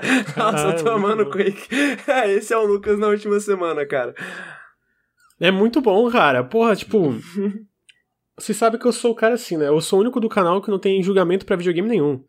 Sempre não, tô disponível que isso, eu também, cara, mas tô, eu admiro... Vai me interromper? Eu admiro isso, eu admiro. É a tua vez ou a minha vez de falar, Henrique? Obrigado. Eita. Sou o cara que não, não, não julga, não julga jogo de historinha, não julga jogo de tirinho, não julga jogo multiplayer, tô, tô ali pra tudo, vamos lá. E eu nunca tinha jogado Quake. É, e saiu esse remaster, tava no Game Pass, olhando assim, mano, FPS é bom, né? E aí eu comecei a jogar descompromissadamente. Descom... Meu Deus, descompromissadamente. Descompromissadamente.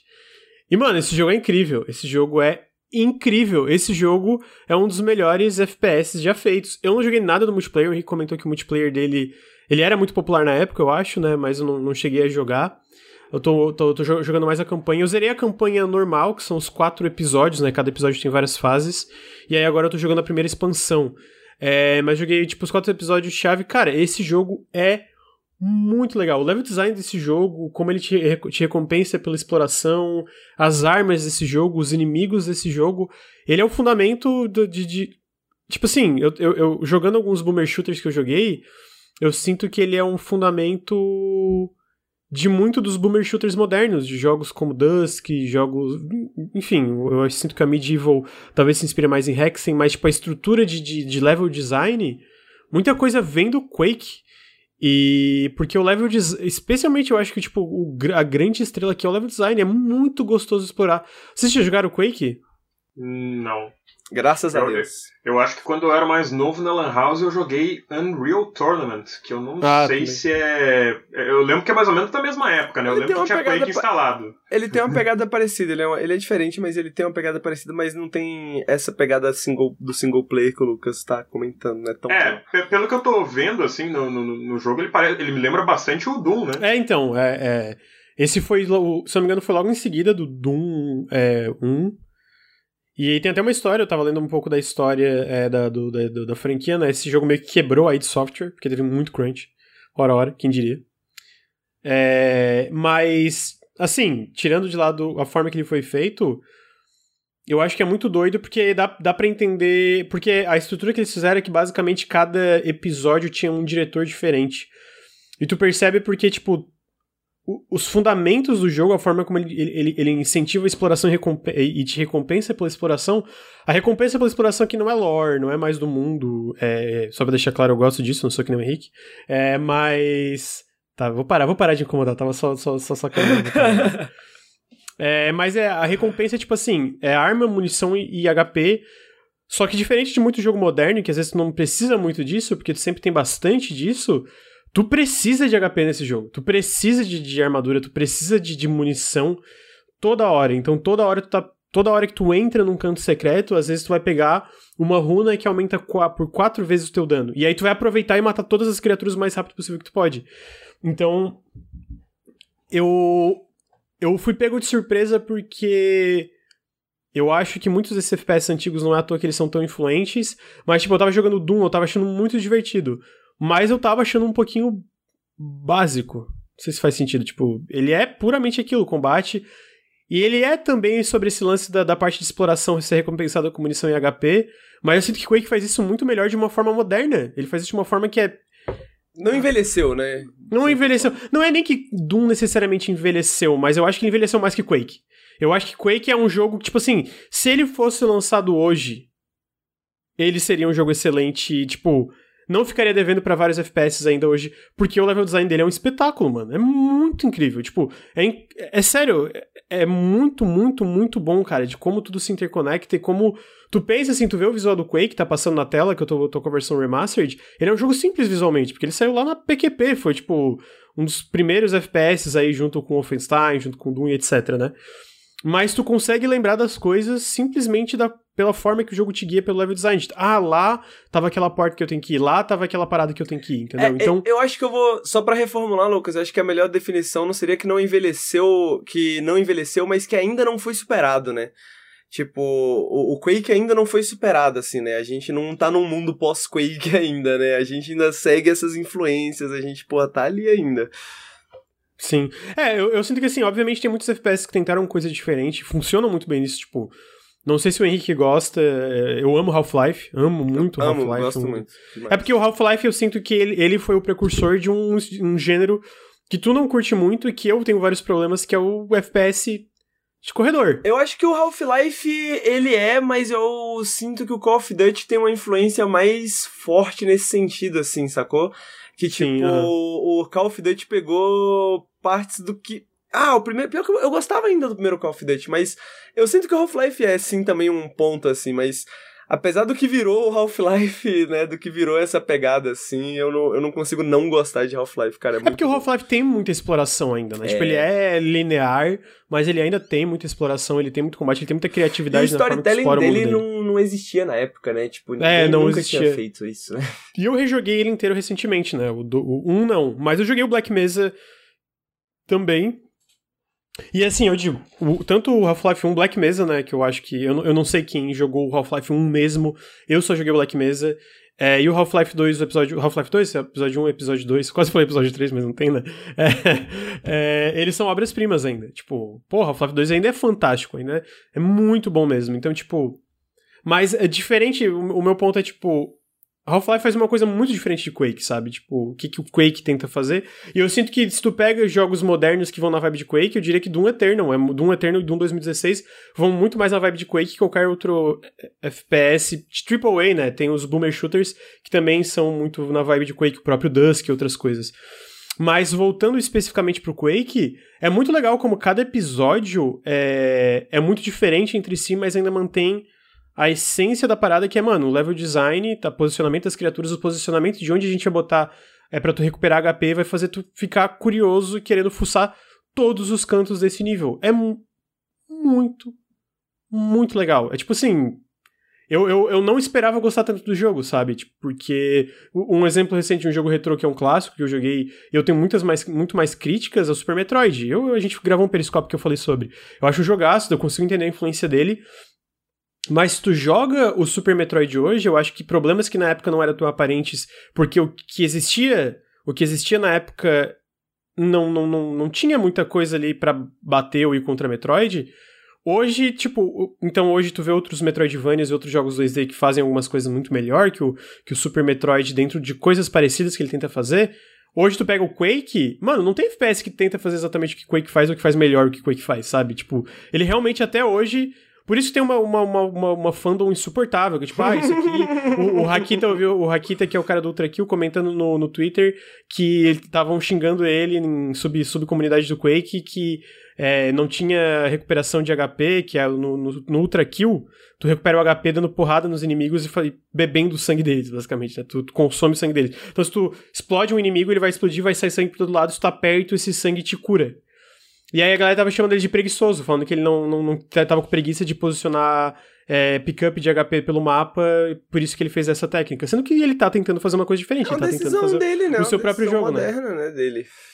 Oi? É uma decisão, é uma decisão mais moderna, né? Tipo assim, essa essa essa questão que inclusive, já que a gente tá falando de Call of Duty e Half-Life, boa parte da discussão de FPS no início dos anos 2000 é ao redor de, de, justamente mecânica de cura, né? Mecânica de HP. E eu sinto que essa mecânica do Hakita é uma mecânica muito mais moderna que, mano, é capaz que se uh, talvez tivessem pensado isso na época do Quake, teria isso no Quake de alguma forma, tá ligado? Tipo assim, é só uma questão de tempo, né? Tipo, é só uma questão de escolha criativa, né, cara? Uhum. Ah, não, é, então, o que eu cito é o, o, o, e aí o meu ponto é, tipo, eu consigo. Eu não consigo entender ser chato assim, gente assim é insuportável. Se você é assim, vai numa terapia, repensa a tua vida, tu é chato, tu é chato, irmão. Ninguém gosta de ti. É, só a tua subcomunidade do Quake provavelmente é nazista, fascista, insuportável. É. Mas eu consigo entender porque que tem tanto amor por Quake. É, isso eu consigo entender, porque a galera fala, porra, esse jogo é muito bom, e eu acho que o jogo não, não superou o Quake ainda. Essa parte eu consigo entender, porque eu tô jogando e eu sinceramente acho ele melhor do que muitos FPS que eu joguei nos últimos cinco anos. É GOT, Lucas? Inclusive.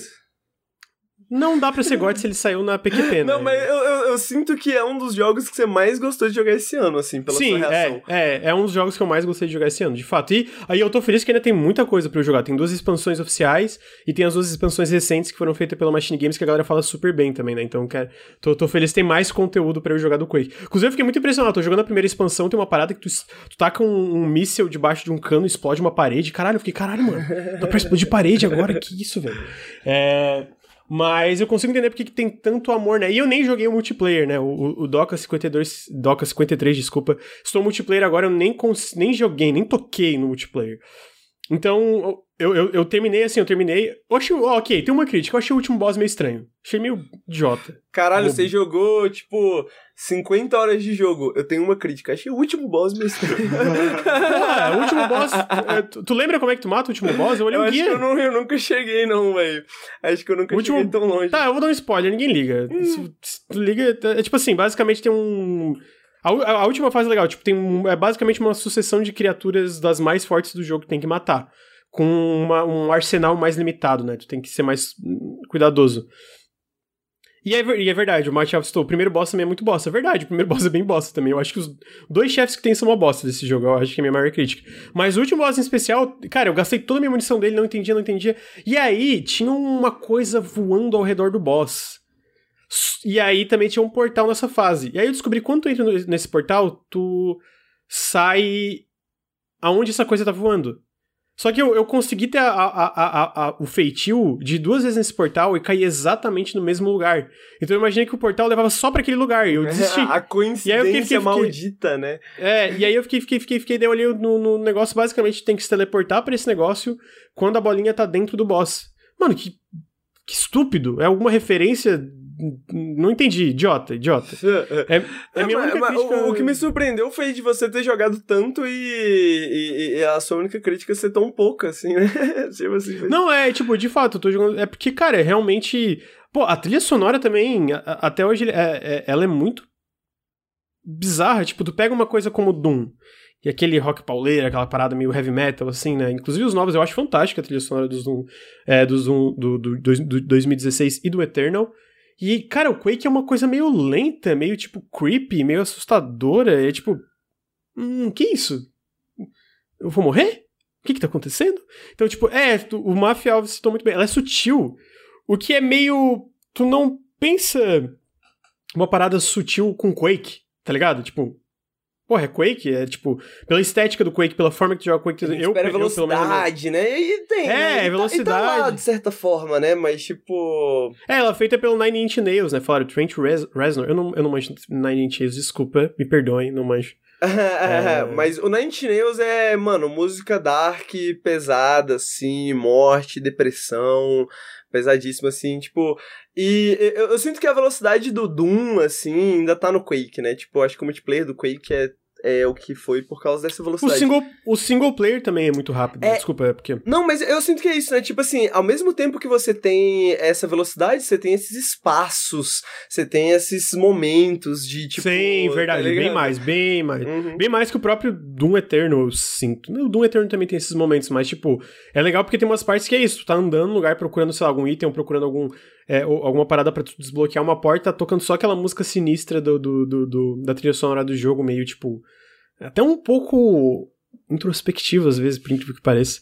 É, então, é, é, tudo que ia acontecendo eu ficava surpreso de quão inteligente era o level design, o que que acontecia. Tipo, ele é um jogo ainda. Eu terminei e falei, pô, isso aqui. Hoje é muito à frente do seu tempo. Dá pra entender porque ele é tão inspirador. Porque tanta gente quer um Quake novo, tá ligado? Dá, é completamente compreensível, porque é, o level design é uma delícia de explorar, tudo é muito bem posicionado, os inimigos são muito bem posicionados, tanto para te pegar de, te pegar de surpresa como para tu sempre ter a, as ferramentas para enfrentar eles, né? Ah, pô, a estética, de verdade, tô, eu, eu, joguei, eu achei a estética boa, legal, bonito, tipo, dentro, né, um jogo bem antigo, mas eu achei, tipo, a estética dá um, uma, uma vibe legal pro, pro mundo do jogo, assim.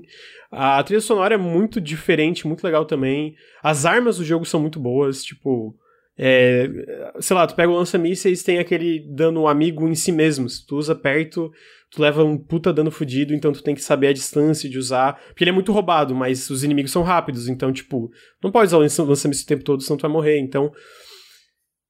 Eu adorei, eu amei esse jogo, mano.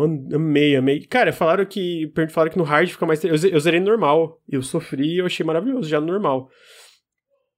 É... Então, e tem. É, Fala. Não, eu posso comentar uma. Mano, é que você falou da parte do introspectivo, eu tive, eu tive uma reação quase orgásmica. Porque.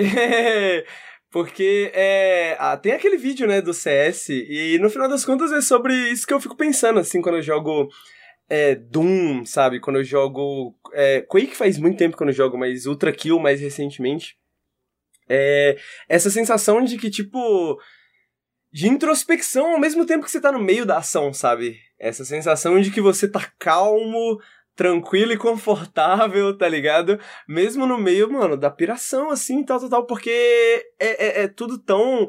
Tudo se encaixa tão bem, assim, né, cara? Tipo assim, tudo tá tão no seu lugar, assim, que eu, eu sinto essa sensação quase quase espiritual, assim, jogando Ultra Kill, porra, jogando 30 minutos de, de bagulho no Ultra Kill, jogando Doom, tá ligado?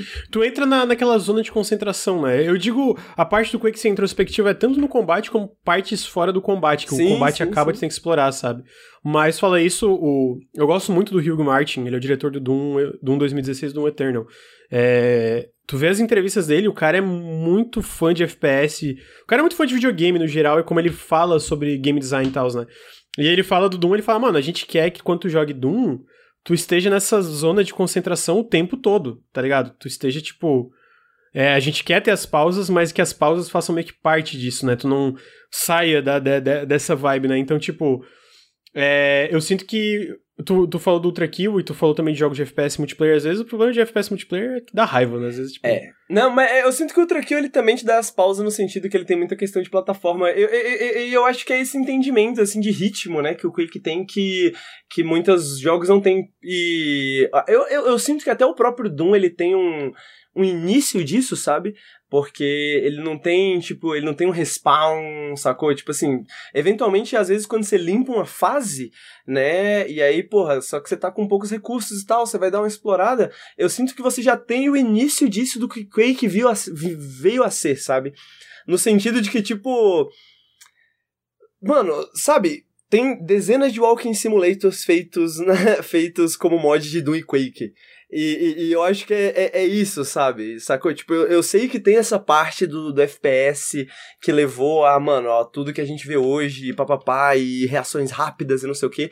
Mas eu sinto que o Quake já dominava e o Doom já dominava um pouco desse, dessa questão de ritmo de, mano, só você tá naquele espaço 3D, que naquela época era relativamente novidade ainda, isso já é uma experiência sensorial diferenciada, sabe? De tipo, porra, olha esses espaços, olha esses lugares. Porque, mano, o que é mais interessante de Doom do que o Wolfenstein? Porra, você tem curvas na parede, sabe, tá ligado? Não é tudo, não é tudo quadrado, sacou? Tipo, você tem esses espaços que parecem mais. Sacou? Você parece que tá mais lá, assim, arquitetonicamente falando, sabe? Parecem espaços mais o, o, cérebro parece que entende com mais tranquilidade, tipo, por mais que sejam espaços esquisitos, mas você sente essa presença de certa forma, né? Eu acho que o Quake dominava isso, né? Tanto nessa parte do combate quanto nessa parte, mano, do design dos mapas mesmo, assim, né? dos espaços que você tem para utilizar, às vezes pro combate, às vezes pro, pra travessia, que é muito importante no Quake também. Sim. É, não, cara, eu, eu realmente não achei que eu ia curtir tanto. Eu fui porque eu vi o remake, o remaster, né? Eu eu tô. Tava curioso, sempre tive, aí eu vi que, pô, é, é um, foi um, ainda um remaster pela Night Dive. A Night Dive manda muito bem nessa, nesses lançamentos, né? Inclusive tá aí, eu recomendo muito que joguem se tiverem curiosidade. Tem para todas as plataformas do mercado. Tá no Game Pass, inclusive rodando muito bem pelo Game Pass de PC, que, a gente, que eu sei que às vezes tem problemas no Game Pass de PC, né? E, pô, fantástico, fantástico. Gostei pra caralho. Tu falou certo, é um dos meus jogos é um dos jogos que eu joguei em 2021 que é um dos meus preferidos do ano. É, tipo, muito bom, muito bom mesmo. É, não esperava que eu ia gostar tanto assim como eu gostei. Eu nem toquei no multiplayer, não toquei ainda, tipo, passei só a primeira fase, nem o primeiro capítulo, né? Passei a primeira fase da expansão. Ah, tem muita coisa para eu jogar ali, então. Fiquei feliz, fiquei feliz que o jogo é tão bom. E fico, fico, curioso, caso a id Software realmente faça uma, um reboot disso aí, ou até fico até curioso para outros jogos que, se não me engano, foram feitos na época e pegavam inspiração só que em ambientes diferentes, tipo Hexen e, e coisa assim, que eu, eu, eu, tenho curiosidade de jogar também. E joga em Quake. Porra, é fantástico, é de verdade, é muito legal. Eu, eu, eu, tenho umas perguntinhas, Lucas. Mano, uh, mano. eu sou eu sou uma pessoa completamente assim, quase completamente ignorante em relação a FPS. Não é o meu meu estilo de jogo assim que eu mais jogo. Devo ter jogado, acho que só o de single player assim mesmo, acho que só o BioShock Infinite que eu, que eu, que eu realmente joguei. E aí eu fiquei curioso, assim, como é que funciona esse negócio de, de, de level design e exploração no Quake que tu falou, no que, que ele é diferente, assim, de, de outros FPS? Ele é dividido em fases, ele tem missões, Qual assim, é como é que tu descobre... dele, né? É, como é que tu descobre o que, que tu tem que fazer a seguir, sabe? Essas coisas assim. Cara, basicamente tu começa o jogo e ele te dá. Ele tem três portas. Uma tá easy, normal e hard. Daí tu escolhe a dificuldade que tu vai querer e aí tu entra nisso vai ter as fases. Tipo, à esquerda tem uma porta, daí depois tem, tipo, cada porta é meio que um dos episódios do jogo. Aí tu vai no episódio 1, o episódio 1 tem tipo cinco fases. Eu não lembro quantas fases, eu acho que são cinco fases.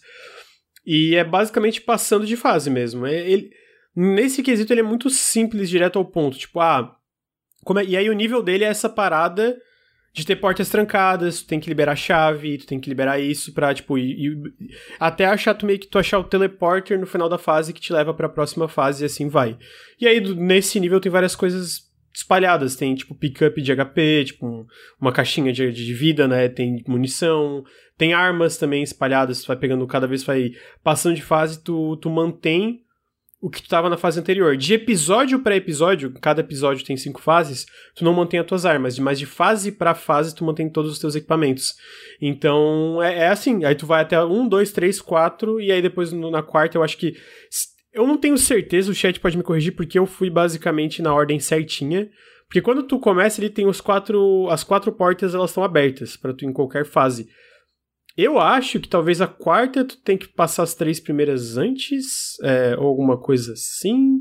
Ou tipo, depois libera só o último boss, tu pode ir na ordem que quiser. Eu não sei, porque eu não vi se eu posso em qualquer ordem. Então isso eu não sei te responder da ordem dos episódios. É, ó, falaram que pode escolher a ordem que quiser. Então tu pode qualquer episódio na ordem que tu quiser.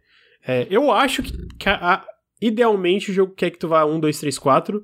Porque eu senti que a dificuldade foi ficando cada vez mais difícil, sabe? Tipo, foi aquela curva gradual de dificuldade. Mas a estrutura é basicamente essa, é um jogo... eu sinto que é um jogo muito simples, ele não... Ele não se preocupava muito em... Ah, ele conta uma história, mas é uma história bem básica, tem uma, uma criatura chamada Shubi Zigurati, alguma coisa assim, que é o último chefe que tá... Quer ter um plano para matar todo mundo da Terra e transformar a Terra no planeta dessas criaturas estranhas, e tem, tipo, uma descrição de texto no final de cada episódio que conta a história. É bem curto, assim. Não tem nada de, de ah, tu vai pegar uma coisa para ler. É, mano, tem isso aqui, tem esse mundo, tu tá interessado, legal. A gente montou essa estética toda que é meio coerente, né? Mas co coerente ainda naquelas, né? Porque cada episódio foi dirigido por uma pessoa diferente, então tem uns choques ali, né? É, mas oh, isso acontecia no Doom também. As fases do Doom eram feitas por pessoas diferentes. Inclusive, tem uma fase no Doom que é infame por ser a pior fase do Doom. E quem criou ela foi o Alice McGee o cara do, ah, do American McGee e tudo mais. Uhum. uh, mas uma coisa que eu queria comentar só rapidamente, Lucas, da estrutura, que como, mano, tipo, hoje em dia a gente não leva muito, não dá muita moral, mas isso era meio genial na época, né? Essa parada de você ter meio que esse lobby, né? Onde você vai andando e tal, tal, tal, tipo, meio diegético, assim, com o mundo do jogo, né? E a gente tava falando sobre Quake não ter sido superado, e você falou até sobre o, a Medieval não ter muitas semelhanças com o Quake, mas isso é uma coisa que ele pegou do Quake. o Amidivo é. tem exatamente a mesma estrutura, né? Você anda. Ah, não, o que eu digo que ele não pegou, às vezes é um pouco mais no combate, é, sim, que... ele tem essa pegada tá. mais. É, Porque o, de o level design corpo, eu, eu, né? eu, medieval. Eu joguei né? umas duas fases, é um pouco parecidinho, né? De tipo segredinhos e etc. Né? Mas ao mesmo tempo é um jogo diferente. É bem diferente. Mas desculpa, eu te cortei. É. Não, é bem diferente, mas eu, eu, eu fiquei curioso, eu, achei curioso porque, tipo, eu, eu, concordo que não tem, não tem semelhanças quando você falou, mas aí quando você falou da estrutura, eu falei, ah, o Amidivo tem isso, é mesmo. é a mesma estruturazinha de portas que você entra e sai e tal. Sim. É, tem, tem, tem, tem muita coisa legal, eu recomendo muito. Tá no Game Pass, né? Então, tipo, se no Game Pass eu recomendo especialmente jogar. Tá aí nos consoles, tá, tá, tá em tudo. E, mano, é um jogo muito bom. Até hoje é um jogo muito bom, assim. Então, então, Joga em Quake. Então, só pra ver se eu entendi. Então, tipo, ele tem a mesma estrutura de outros tipos de jogos de tirinho, mas ele faz isso melhor do que os outros jogos, tu acha? Do mesmo estilo? Muitos, aham. É, porque, por exemplo, pega o que eu falei, o Half-Life ele é bem diferente, né? Ele é muito mais linear, ele tá muito mais preocupado em te contar uma história, em ter essas interações com NPCs e etc, né? Então, tipo, ele é bem diferente de Half-Life, mas eu sinto que mesmo hoje tu compara o Quake com boa parte dos FPS, pelo menos a campanha do Quake, né? É... eu acho que ele é melhor que boa parte, assim. Eu acho Comparar que, tipo, com o Wolfenstein, por exemplo, que eu acho que é mais parecido, talvez, não sei. É, é, o Wolfenstein moderno ele ainda vai na, na vibe mais do Half-Life, eu diria. Tipo, não sei se É, manja super. é, que é, porque ele é mais o- linear, É, assim. o né? o Wolfenstein que eu pensei era o antigo, que eu lembro do tipo, Ah, o- é, ok, que é meio que uma dungeon, vai abrindo as coisas e tu vai metendo bala também, não, se não me Hum. engano, o Wolfenstein era assim. É, eu acho que o Wolfenstein, o Doom e o Quake eles têm certas similaridades, mas tipo, o Quake é quando eles. Porra, aperfeiçoaram muito a fórmula de tu explorar esses ambientes interconectados e semi-abertos, assim, de tipo, teatro, daí pega essa porta, volta e tu volta pro início da fase que libera uma outra porta e assim vai e tal, tal, tal. E tem vários segredos espalhados pelo mapa e tem saídas secretas pra outra fase também, tem umas coisas assim. E aí, junto com os inimigos, é, é, junto com a movimentação do teu personagem, as armas, quanto junto desse, mano, é um jogo fantástico de começo ao fim, assim. Ah, então, muito bom, muito bom mesmo. Não sei se tem mais perguntas. Não, acho que era, acho que era isso aí, sim. Acho que podemos concluir. Então, minha conclusão é joga em Quake. Tá no Game Pass, Lucas? Tá no Game Pass, tá no PC, Game Pass PC e Xbox, tá no Switch, tá no PlayStation, tá no Xbox. Caralho, você tentou jogar no Switch? Tem alguma Aí- função como motion sensor? Eu não sei, amigo, não joguei. É... e aí, em FPS é, influentes, o Henrique, o Henrique também tá jogando um FPS influente mais ou menos, não é necessariamente é, um FPS, a, a versão base do jogo, né? Isso que eu quero dizer. Vanilla, né? Vanilla. Meu Deus, é Shadow of Chernobyl. Como é que é o nome mesmo? Stalker Anomaly. Esse é o Stalker Anomaly. Não, não, não, o jogo original. O Shadow of Chernobyl. Shadow of Chernobyl. É, então tem esse mod que é o Stalker Anomaly, que eu não manjo, vou botar um vídeo aleatório aqui, se não tiver ninguém falando em cima dele. Stalker, pra quem não conhece, é um jogo que foi muito influente na época pela forma que ele tinha um mundo vivo, um mundo simulado, um mundo que explorava essa Chernobyl e tal. É Pripyat, na verdade, né? Eu acho que é Chernobyl, na verdade, é a, a, a- a- é a usina que, que deu merda lá. E é um jogo que foi muito influente até hoje em vários outros jogos, é, na forma que tentam simular mundos e tal, né? O Anomaly, especificamente, é um mod de Shadow of Chernobyl. Eu queria que o Henrique me explicasse um pouco o que que é Stalker e o que que é esse mod e por que que tu tá tão viciado nessa merda. Tá bom. É, bom, Caralho. vamos comer. Vamos, vamos, Não, mas nessa merda não é porque é, é ruim, é só porque ele tá muito viciado. Não, vamos começar assim, mano. Eu sempre, ah, pelo menos há muito tempo, eu sou fã de Stalker, né? Quem me apresentou Stalker foi um amigo meu que às vezes cola no chat aí, até já colou na live, o Pepeluski. Há muito tempo atrás, nos anos 2000 mesmo, assim, perto do lançamento. E. Stalker, cara. Né, tem um. Tem um. Tem um jogo do Stalker chamado Call of Pripyat, né? Tem um chamado, assim. Stalker tem um. Tem uma, um chamado. Lucas, eu vou fazer uma análise histórica aqui dos FPS dos anos 2000 rapidamente. Apesar de eu já ter bebido uma cerveja e apesar do podcast estar quase perto do final, eu vou fazer rapidamente uma análise histórica sem ter me preparado. Eu acho que o que acontece é o seguinte. Anos 2000 a gente tava falando de Quake, a gente falou de Half-Life, aí a gente tem Halo, aí a gente tem o Call of Duty, né? A gente tem um caminho onde nos começos dos anos 2000 os FPS deixaram de ser aquela coisa meio contra cultura, digamos assim, né? E se tornaram grandes produtos midiáticos, né? Eh, gigantescos, assim, com a chegada desses jogos que a gente estava comentando mais cedo, né? Ah, Half-Life, Halo, etc, etc, etc. Ah, e aí eu sinto que, ao mesmo tempo, quando a gente chega perto da na segunda metade dos anos 2000, é, existe um, um certo um- uma certa reação né, a esse movimento. E eu acho que dois jogos que a gente pode citar como re- reativos a isso é Shadow of Chernobyl, Stalker Shadow of Chernobyl, que saiu em 2006, eu acabei de olhar aqui, eu já esqueci. Ah, 2007. E o Far Cry 2, que também é famoso, né, em certos termos, e que saiu em 2008, né? E eles são famosos pelas mesmas razões e eles são também infames pelas mesmas razões, de certa forma, né? Qual que era a diferença, né, de um... talvez um Halo, né, talvez um Half-Life, talvez um Call of Duty, né? De um para um jogo para Stalker e para um jogo como Far Cry.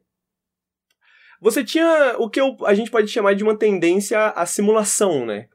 Você tinha uma noção, mai, uma noção maior de simulação. Então, Far Cry 2, por exemplo, é muito elogiado pelo, pelo sistema de fogo, né?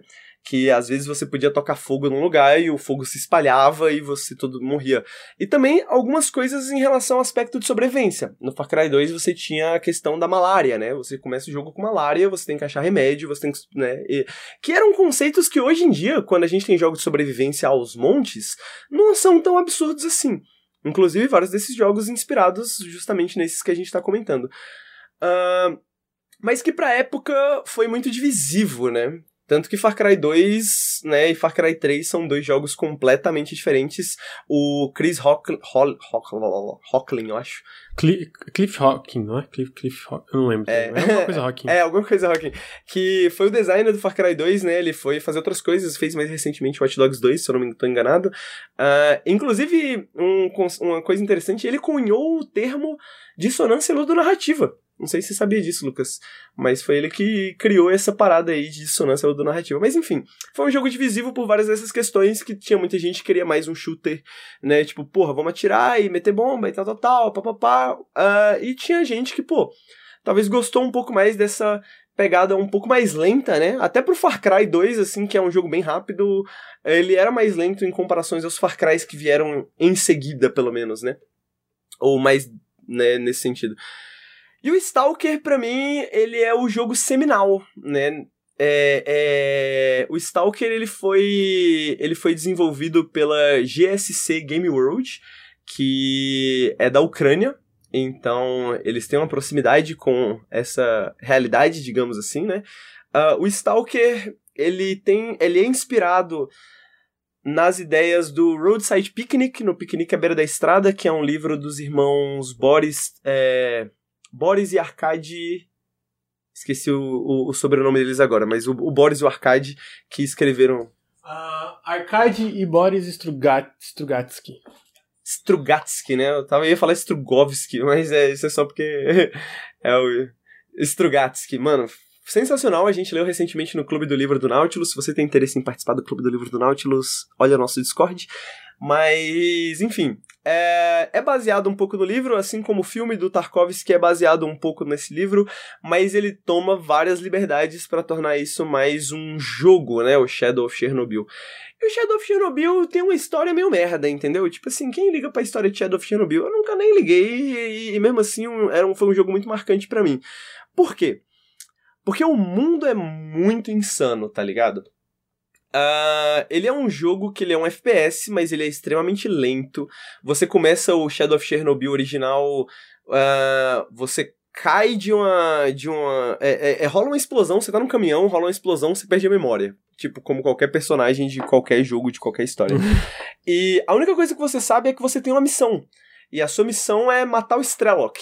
Né, tá no seu PDA, tá no seu bagulhinho assim, é matar o Strelok. Você não sabe nem quem é o Strelok, você não sabe nem quem é você.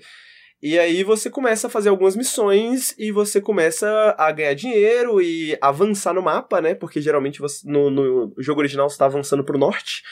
E seguindo meio que o rastro desse Strelok para descobrir quem ele é e sabe, tentar descobrir sua identidade, né? A história é meio merda. A história é meio merda. Mas o que é maneiro é que você começa nessa vilarejo, que é um vilarejo muito perto da fronteira ali da área fechada, o, do cordão militar, que fecha essa área ao redor de Chernobyl, sabe? Por que, que tem militares fechando essa área? Porque tem anomalias lá. O que, que são anomalias? Distorções no espaço tempo que aparecem em certas regiões e que se você entrar você morre. Tem vários tipos. Tem uma anomalia ácida, tem uma anomalia de gravidade que te explode, tem uma anomalia que faz isso, tal, tal, tal. Uh, também tem mutantes. Tem animais mutantes, tem pessoas mutantes, tem vários tipos de mutantes ali que tornam essa área perigosa. E por isso, né, e tem muita radiação também, que é importante falar. E, e, por isso os militares cercaram toda aquela área ali, não deixam ninguém entrar, supostamente, né? E não deixam ninguém sair, supostamente. Mas os Stalkers, que dá nome ao jogo, e que são pensados né, pelos irmãos Boris e Arkady Strugatsky, é, os Stalkers são essas figuras que se arriscam dentro dessa zona para buscar os artefatos, porque além de todos esses problemas, também tem os artefatos que são objetos valiosos, que têm certos poderes, também certos poderes negativos, né, de certa forma, mas que têm certos poderes e tal, tal, tal, e os Stalkers entram nessa área para se arriscar. Não só os Stalkers, mas dentro do jogo, né, é, porque no mundo do livro uh, essa área não é exatamente, digamos, ninguém mora ali, né? Mas no jogo é meio que, tipo, tem muita gente morando ali na, dentro daquela região. Você tem também bandidos, né? Você tem facções diferentes. Você tem uma facção que acredita que os artefatos são.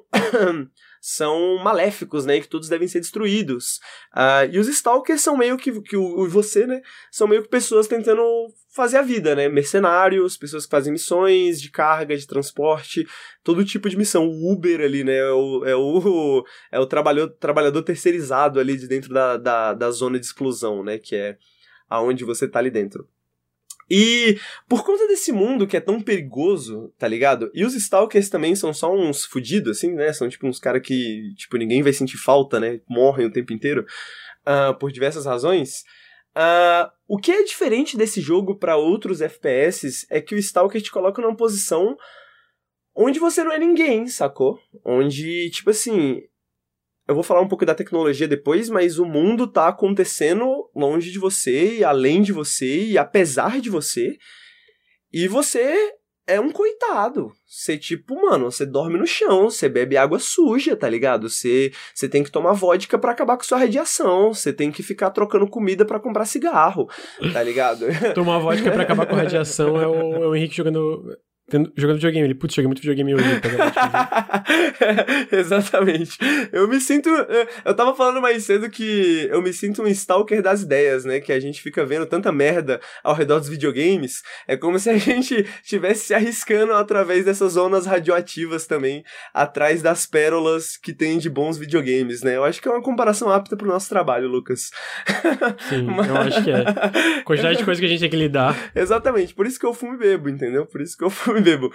E, e. Enfim, ele tem essa temática também que, mano. Essa temática de. Tá. O quanto eu quero entrar na parte. Na parte mais. na parte mais pesada, assim, da parada, tá ligado? Deixa eu falar do Stalker Anomaly primeiro, depois eu penso em entrar na parte mais pesada da parada. Mano, Stalker of Shadow of Chernobyl marcou por conta dessas questões. Ele era esse jogo que te colocava na pele de um coitado, mano, nesse lugar destruído, nesse lugar zoado, que, mano, a travessia é difícil, sacou? Não é só os inimigos que você tem que se preocupar, você tem que se preocupar com atravessar o, o, o lugar. Tanto que o item mais icônico, talvez, do Stalker, tanto no, nos livros, no filme e no jogo, é o parafuso, né?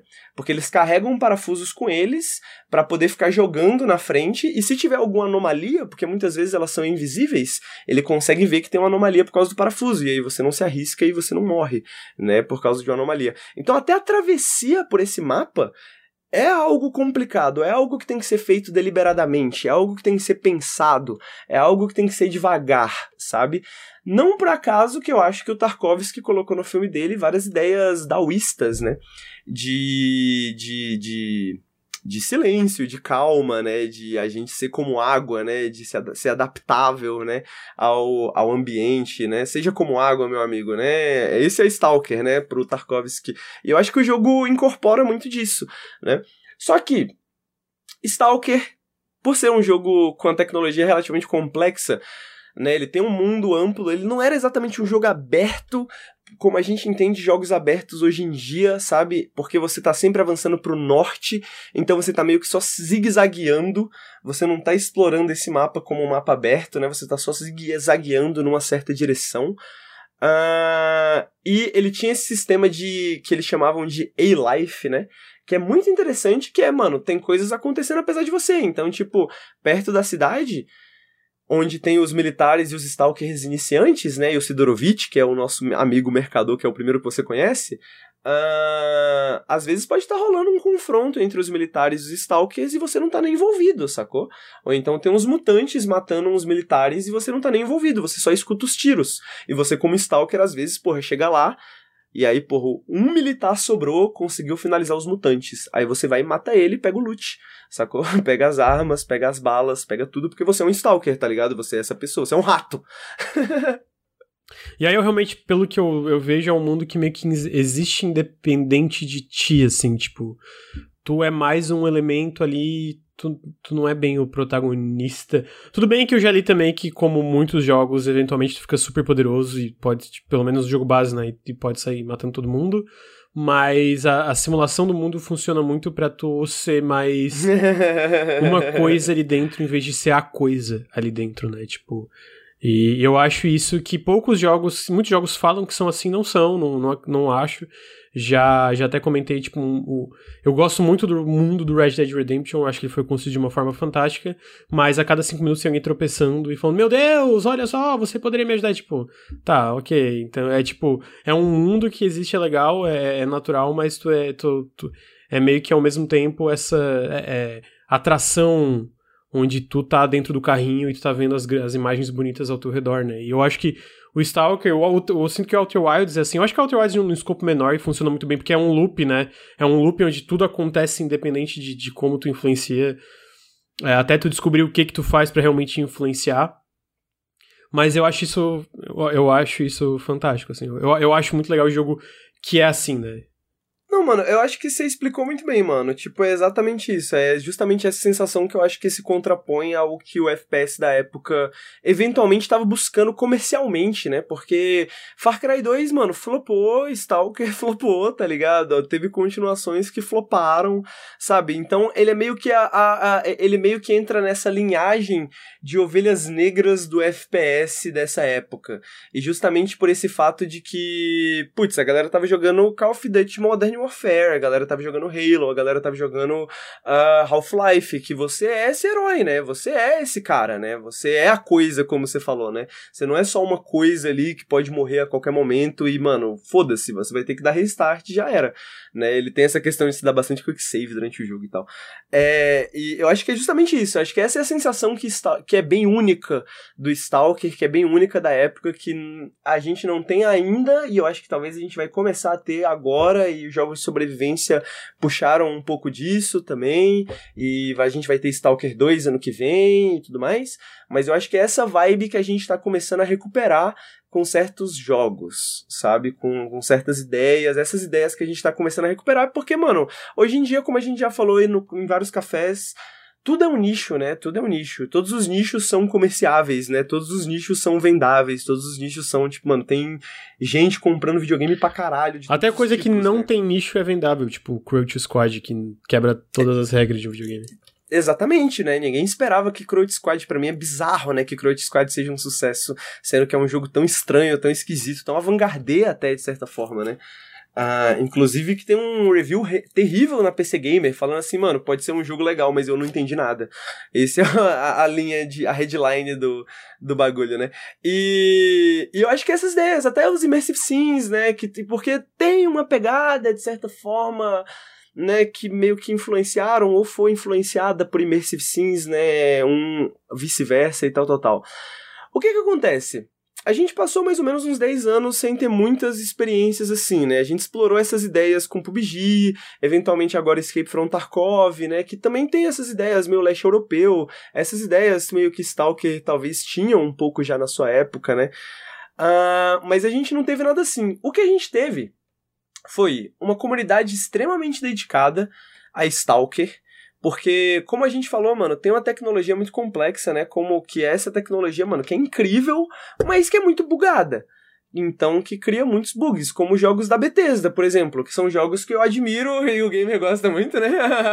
Mas são jogos que eu admiro do ponto de vista tecnológico, né? Não mesmo que sejam necessariamente não necessariamente jogos que eu gosto Ah, não só jogar. tecnológico, a galera tá na moda odiar a Bethesda, mas a verdade é que os mundos enormes que eles criam é um dos é, é não tô falando da história, da, da, necessariamente das quests, mas os mundos que eles criam não tem ninguém, absolutamente ninguém na indústria inteira que faz igual. Assim, pelo menos no escopo que eles fazem. Não tem. É, não mas, tem. Mas, mas, mas, é isso que eu quero dizer com tecnológico no sentido de, tipo, como a tecnologia influencia os sistemas daquele mundo, sabe? Tipo, tanto que eu sinto que o melhor é porque eu, é porque eu, Bethesda... eu, eu, Desculpa, só, só dar uma pequena. É, infer, é, seria uma coisa. É que eu acho que além da tecnologia, o que a Bethesda faz na parte de tu explorar é level design. É de ela botar muita coisa que faz tu ficar curioso para explorar esse mundo, entendeu? Eu acho que isso aí, isso aí é level design, level design num, num, num, num escopo de mundo aberto, entendeu? Então mesmo se talvez a parte RPG seja é, é, capenga, ou tenha problemas, ou as quests, ou um monte de coisa que eu já ouvi críticas, e eu não, eu não tenho muita, muita coisa para acrescentar aqui, porque de fato o único jogo que me prendeu da Bethesda foi o, o Skyrim, é que, cara, existe um level design naquele mundo para tu querer explorar aquele mundo, entendeu? Então, tipo, eu acho que além da parte tecnológica, que eu concordo contigo, isso também é uma coisa muito legal, eu acho que não é só a parte tecnológica, porque tu pega vários outros de mundo, jogos de mundo aberto RPG que não são tão legais de só andar pelo mundo, porque não tem o level design que a Bethesda tem, sabe? Exatamente, mas Sim. eu acho que esse é o meu ponto, é tipo que, mano, a, é, é, é tipo Stalker está para mim como Skyrim está pro gamer de esquerda, sabe? No sentido de que, tipo, mano, eu sei que Stalker tem diversos problemas, tá ligado? Stalker tem muitos problemas. Eu acho que a história de Stalker é meio merda. Ela é quase, mano, você nem precisa ligar pra história, mas estar naquele mundo é uma sensação muito boa por causa dessas tecnologias e por causa de como esses sistemas se integram ali naquela temática ali, tá ligado? E, e eu sinto que, tipo eu acho que eu, eu, eu, honestamente gosto muito de Morrowind. Eu não gosto de, de Skyrim, por exemplo, porque eu não gosto da temática, né? Mas aí Stalker eu gosto muito da temática, né? Eu gosto, tipo, por armas, AK-47, não sei o que e tal. Eu gosto bastante da temática. E qual que é a fita? Da mesma forma que a Bethesda tem sua comunidade de fãs extremamente dedicados e modders e tal, tal, tal, Stalker também tem em nível menor, em uma escala bem menor, claro, mas ele também tem, uh, né, várias, várias coisas. Então. É, eu ia perguntar, coisa. eu falo, tá, meu amigo, e o que, que é esse anomaly? Ele tá falando, falando, falando, e nem chegou no anomaly, tá ligado? Exatamente. Então, tipo assim, uma pergunta que me fizeram muito: qual é a melhor maneira de começar Stalker? Eu vou te dar duas alternativas, eu não vou te dizer qual é a melhor, mas se você se importa historicamente sobre a história dos FPS, sobre tudo que eu falei agora, e aí você pode jogar o stack Shadow of Chernobyl, que é o primeiro, com um mod chamado Zone Reclamation Project que é um mod que, mano, foi feito updates e trabalhado durante anos para resolver bugs, melhorar a qualidade de vida e tal, tal, tal, e deixar o Stalker uma experiência mais, o Stalker original, Vanilla, né, mais aprazível para um paladar moderno, digamos. E não muda muita coisa no gameplay, apesar de que você pode também fazer pegar mods que mudam muita coisa no gameplay. Mas ao mesmo tempo, você teve uma outra galera você teve uns outros mods, assim, que eventualmente culminaram no Anomaly, né? Foi o Misery, o, o Call of Chernobyl e tal, tal, tal, que foram mods que pensaram assim, e se a gente pegasse o Stalker of Chernobyl, o, o Shadow of Chernobyl, né? E, e se a gente adicionasse mais elementos de realismo, mais elementos de dificuldade, né? E também fizesse apertão de bug e tal, tal, tal. Mas e se a gente transformasse eventualmente no Anomaly? Que virou o Anomaly, né? Porque ele pega várias coisas desses mods antigos. E se a gente transformasse isso numa experiência standalone, sacou? De mundo aberto, onde você realmente tem razões para andar pelo mundo inteiro e você não tem só aquela história, porque eles construíram toda uma história para várias facções. E você pode escolher as facções, você não precisa jogar de Stalker mais, você pode jogar como os bandidos, você pode jogar como os militares, você pode jogar como os os é, eu não lembro qual é o nome deles exatamente, mas eles são tipo biólogos, eles são amigos de todo mundo, então você pode ter até uma experiência pacífica, sacou? E você só ir em busca de artefatos que estão espalhados pelo mundo. E aí, se você pegasse tudo isso e transformasse num jogo próprio, que é tipo um mod de Stalker, mas é standalone, é gratuito, é diferente, junto o mapa dos três primeiros jogos, né, que saíram oficiais, e transformasse isso num jogo próprio. Esse é Stalker, esse é Stalker Anomaly, sacou? Esse é Stalker Anomaly. Então, tipo, eles pegaram de, tipo, mano, eu. Que, como é que eu cheguei em Stalker Anomaly? Eu acho que isso explica muito bem de por que, que alguém jogaria Stalker Anomaly em primeiro lugar. Eu queria jogar Shadow of Chernobyl, mano. Eu amo Stalker. Eu gosto muito de Stalker, mas eu já joguei Shadow of Chernobyl cinco vezes. Sacou? Acho que umas duas eu terminei, ou cheguei perto de terminar, e outras três eu larguei no meio, ou qualquer coisa assim. Eu já não aguentava mais jogar Shadow of Chernobyl. E eu sabia que tinha muitos mods de Stalker, eu sabia que tinha muitas maneiras de, de, de jogar Stalker. E aí eu fui atrás, aí eu fui no Reddit, perguntei lá, mano, eu queria jogar uma experiência mais sandbox, uma experiência até meio roguelike, de certa forma, assim. Eu acho que daria legal numa live minha, porque eu faço lives e tal, tal, tal. Vocês têm alguma coisa para me recomendar? E aí, mano, teve duas pessoas que chegaram lá e falaram, mano, Stalker Anomaly, você tem que jogar Stalker Anomaly. Esse é o mod que você tem que jogar, porque, mano, é perfeito para isso. E realmente, cara, é realmente. Você começa, você escolhe mais ou menos seu equipamento inicial. Ele tem um modo de Iron Man, que se você morrer, eu não recomendo, mas se você morrer, porque esse jogo te mata de muitas maneiras escrotas, assim. Mas se você morrer, você morre, né? Apaga o seu save. Ele tem uns modos diferenciados de guerra entre as facções e tal, tal, tal. E ele é completamente configurável. Não só dentro dele, mas como, mano, ele é um mod que tem mods para ele, tá ligado? Tipo assim, tem muitas maneiras de você reconfigurar e modar o. Eles chamam de addons, né? Mas de modar o mod de Stalker, que é o Anomaly. Então você pode transformar a experiência, deixar mais ou menos da maneira que você quiser e transformar Stalker naquela, naquela experiência mais sandbox, sabe? Então, tipo assim, eu queria jogar Stalker. Eu não sabia como mais jogar Stalker além da experiência original. E essa é a experiência que, mano, eu posso jogar 500 horas de Anomaly. Porque sempre vai ser uma experiência diferente. Eu posso configurar de um jeito diferente. Vai ser uma coisa diferente. Vai ter coisas diferentes para fazer. Ele tem missões dinâmicas. Ele tem, ele tem histórias construídas para cada facção. Mas ele também tem missões dinâmicas. E você pode começar outros personagens. Ou você pode só trocar de facção. Porque você pode fazer isso e pegar a história dessa outra facção. Como eu falei, você pode até, mano, jogar no modo pacifista. Se você quiser, mano, não ter que trocar tiro, você pode jogar aquilo mais ou menos como um Walking Simulator. Um Walking Simulator que te mata a cada segundo ali, com as anomalias ainda, porque tem os perigos geográficos, sacou? Mas essa pode ser a sua missão. Pegar artefatos, porque os artefatos geralmente eles estão em áreas que tem forte presença de anomalias. E aí você precisa de uma roupa especial, você precisa levar remédio, você precisa de uns equipamentos, tá ligado? E aí você, pô, você pode fazer essa experiência. Você pode mexer com o sistema de crafting, que eu honestamente não mexi. Ele é totalmente opcional, mas você pode achar uma arma quebrada e consertar. Ou você, porra, eu gosto muito de armas. Você pode colocar um mod que tem armas mais realistas e miras mais modernas e um jeito de jogar o jogo em questão de tiro assim mais próximo, sei lá, até Escape from Tarkov. Tem um mod que é super inspirado no Escape from Tarkov, que é para tipo virar um Escape from Tarkov uh, single player e mods de gráfico, e mods de modelos, e mods de vozes. O principal para mim, o único que você deveria instalar, pelo menos antes de jogar, é o de animações.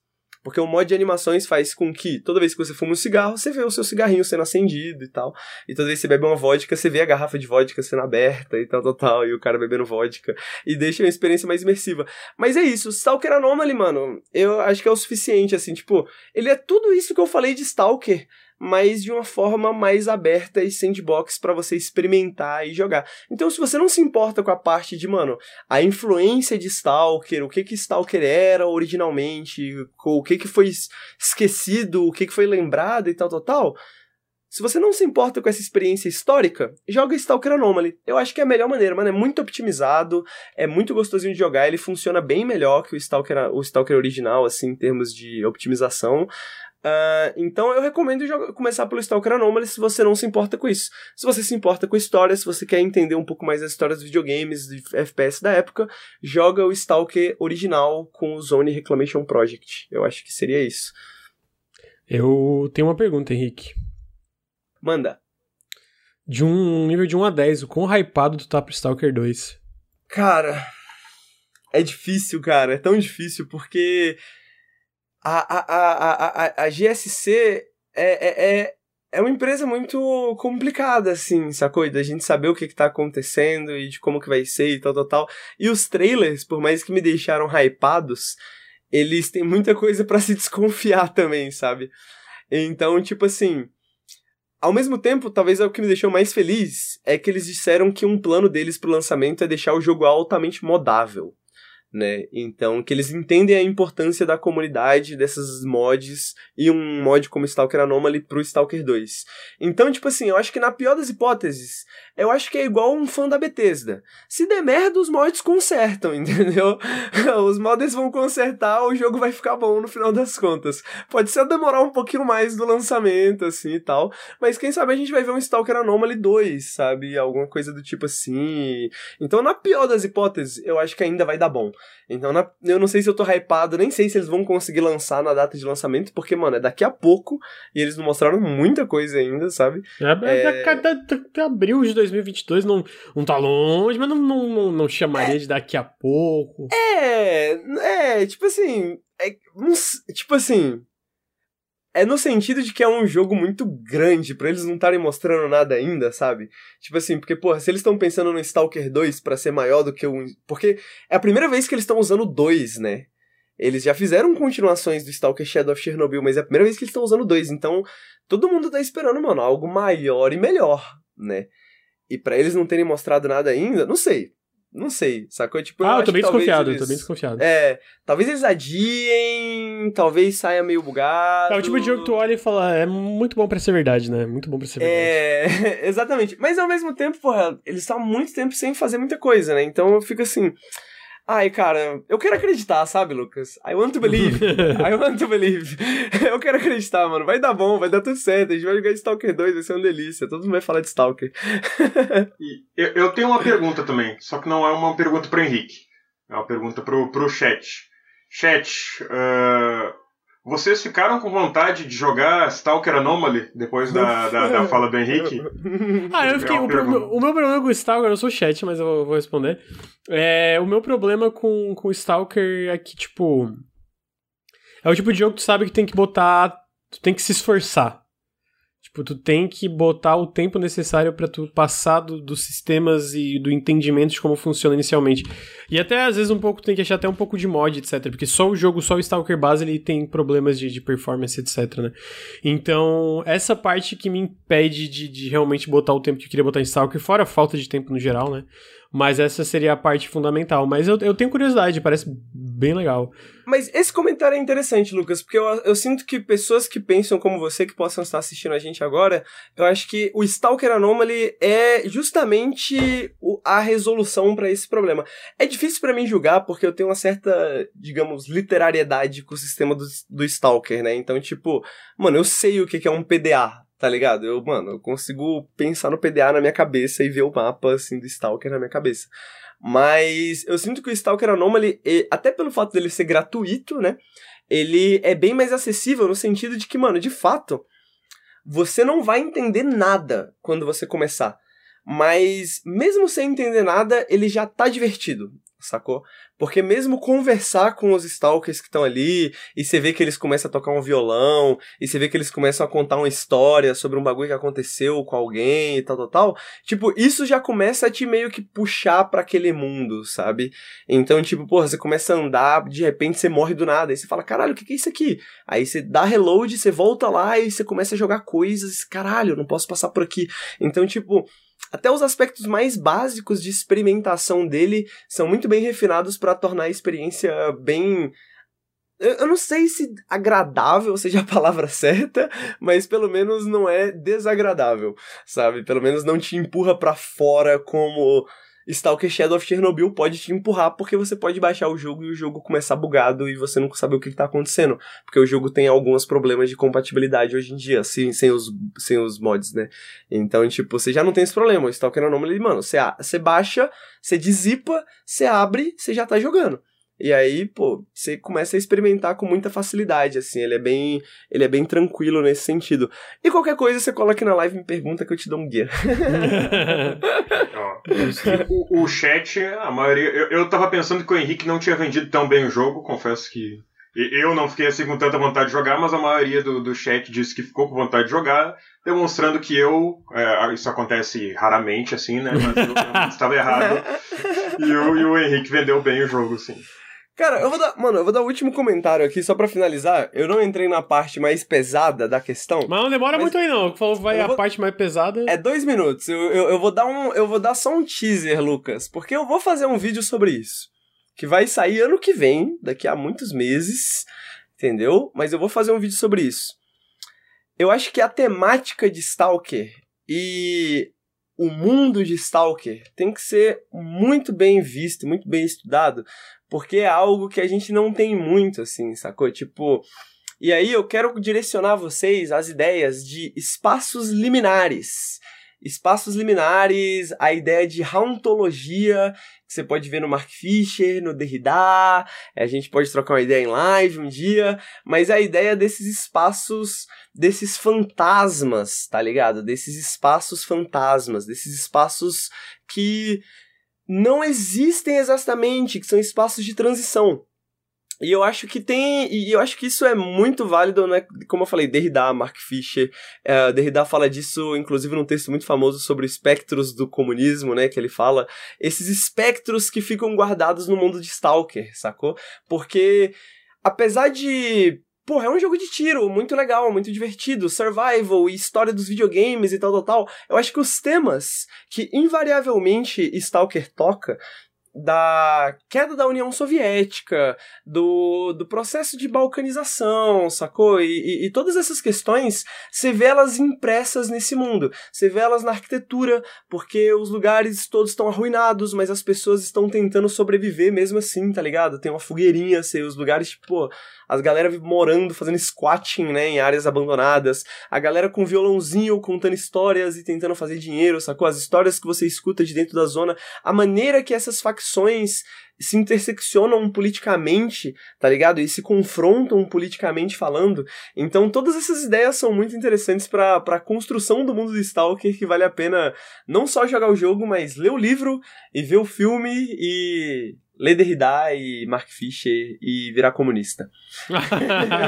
eu, eu, eu, queria dizer para todo mundo que tá ouvindo aí, tanto no chat quanto no, no, feed, que o Henrique acabou de inventar todas as expressões. não, não, existe isso de espaço liminar, ele inventou agora, falou que é Derrida e Mark Fisher. Tá? E o pior é que ele é o gamer de esquerda, né? Então ele conhece da esquerda. Ele é o detentor, mano. ele é o detentor. Exatamente. O, o, o, pessoal dizem, o pessoal brinca que eu sou o CEO da esquerda, né? Então, por exemplo, quando, quando, quando surge manchete de jornal, esquerda diz que, sabe? É porque o pessoal me ligou e eu falei, ó, a esquerda pensa sobre isso. Exatamente. Então, então... eu digo, não, não existe isso espaço liminar. Qual é a outra expressão que tu falou, Henrique? Além de espaço Hauntologia. Hauntologia? Hauntologia. Hauntologia não parece uma palavra aportuguesada, tipo, é uma palavra em inglês, é, tipo, haunted, é, e aí com ologia, ologia. Palavras, palavras acadêmicas, né, Lucas? Ah, Porra, mano, tá palavras aí. de nível muito vocês, alto. Vocês, né? basicamente, ó, o que, que o Henrique quer dizer é que se vocês jogarem Stalker, vocês vão solucionar os problemas do mundo. É isso. É isso.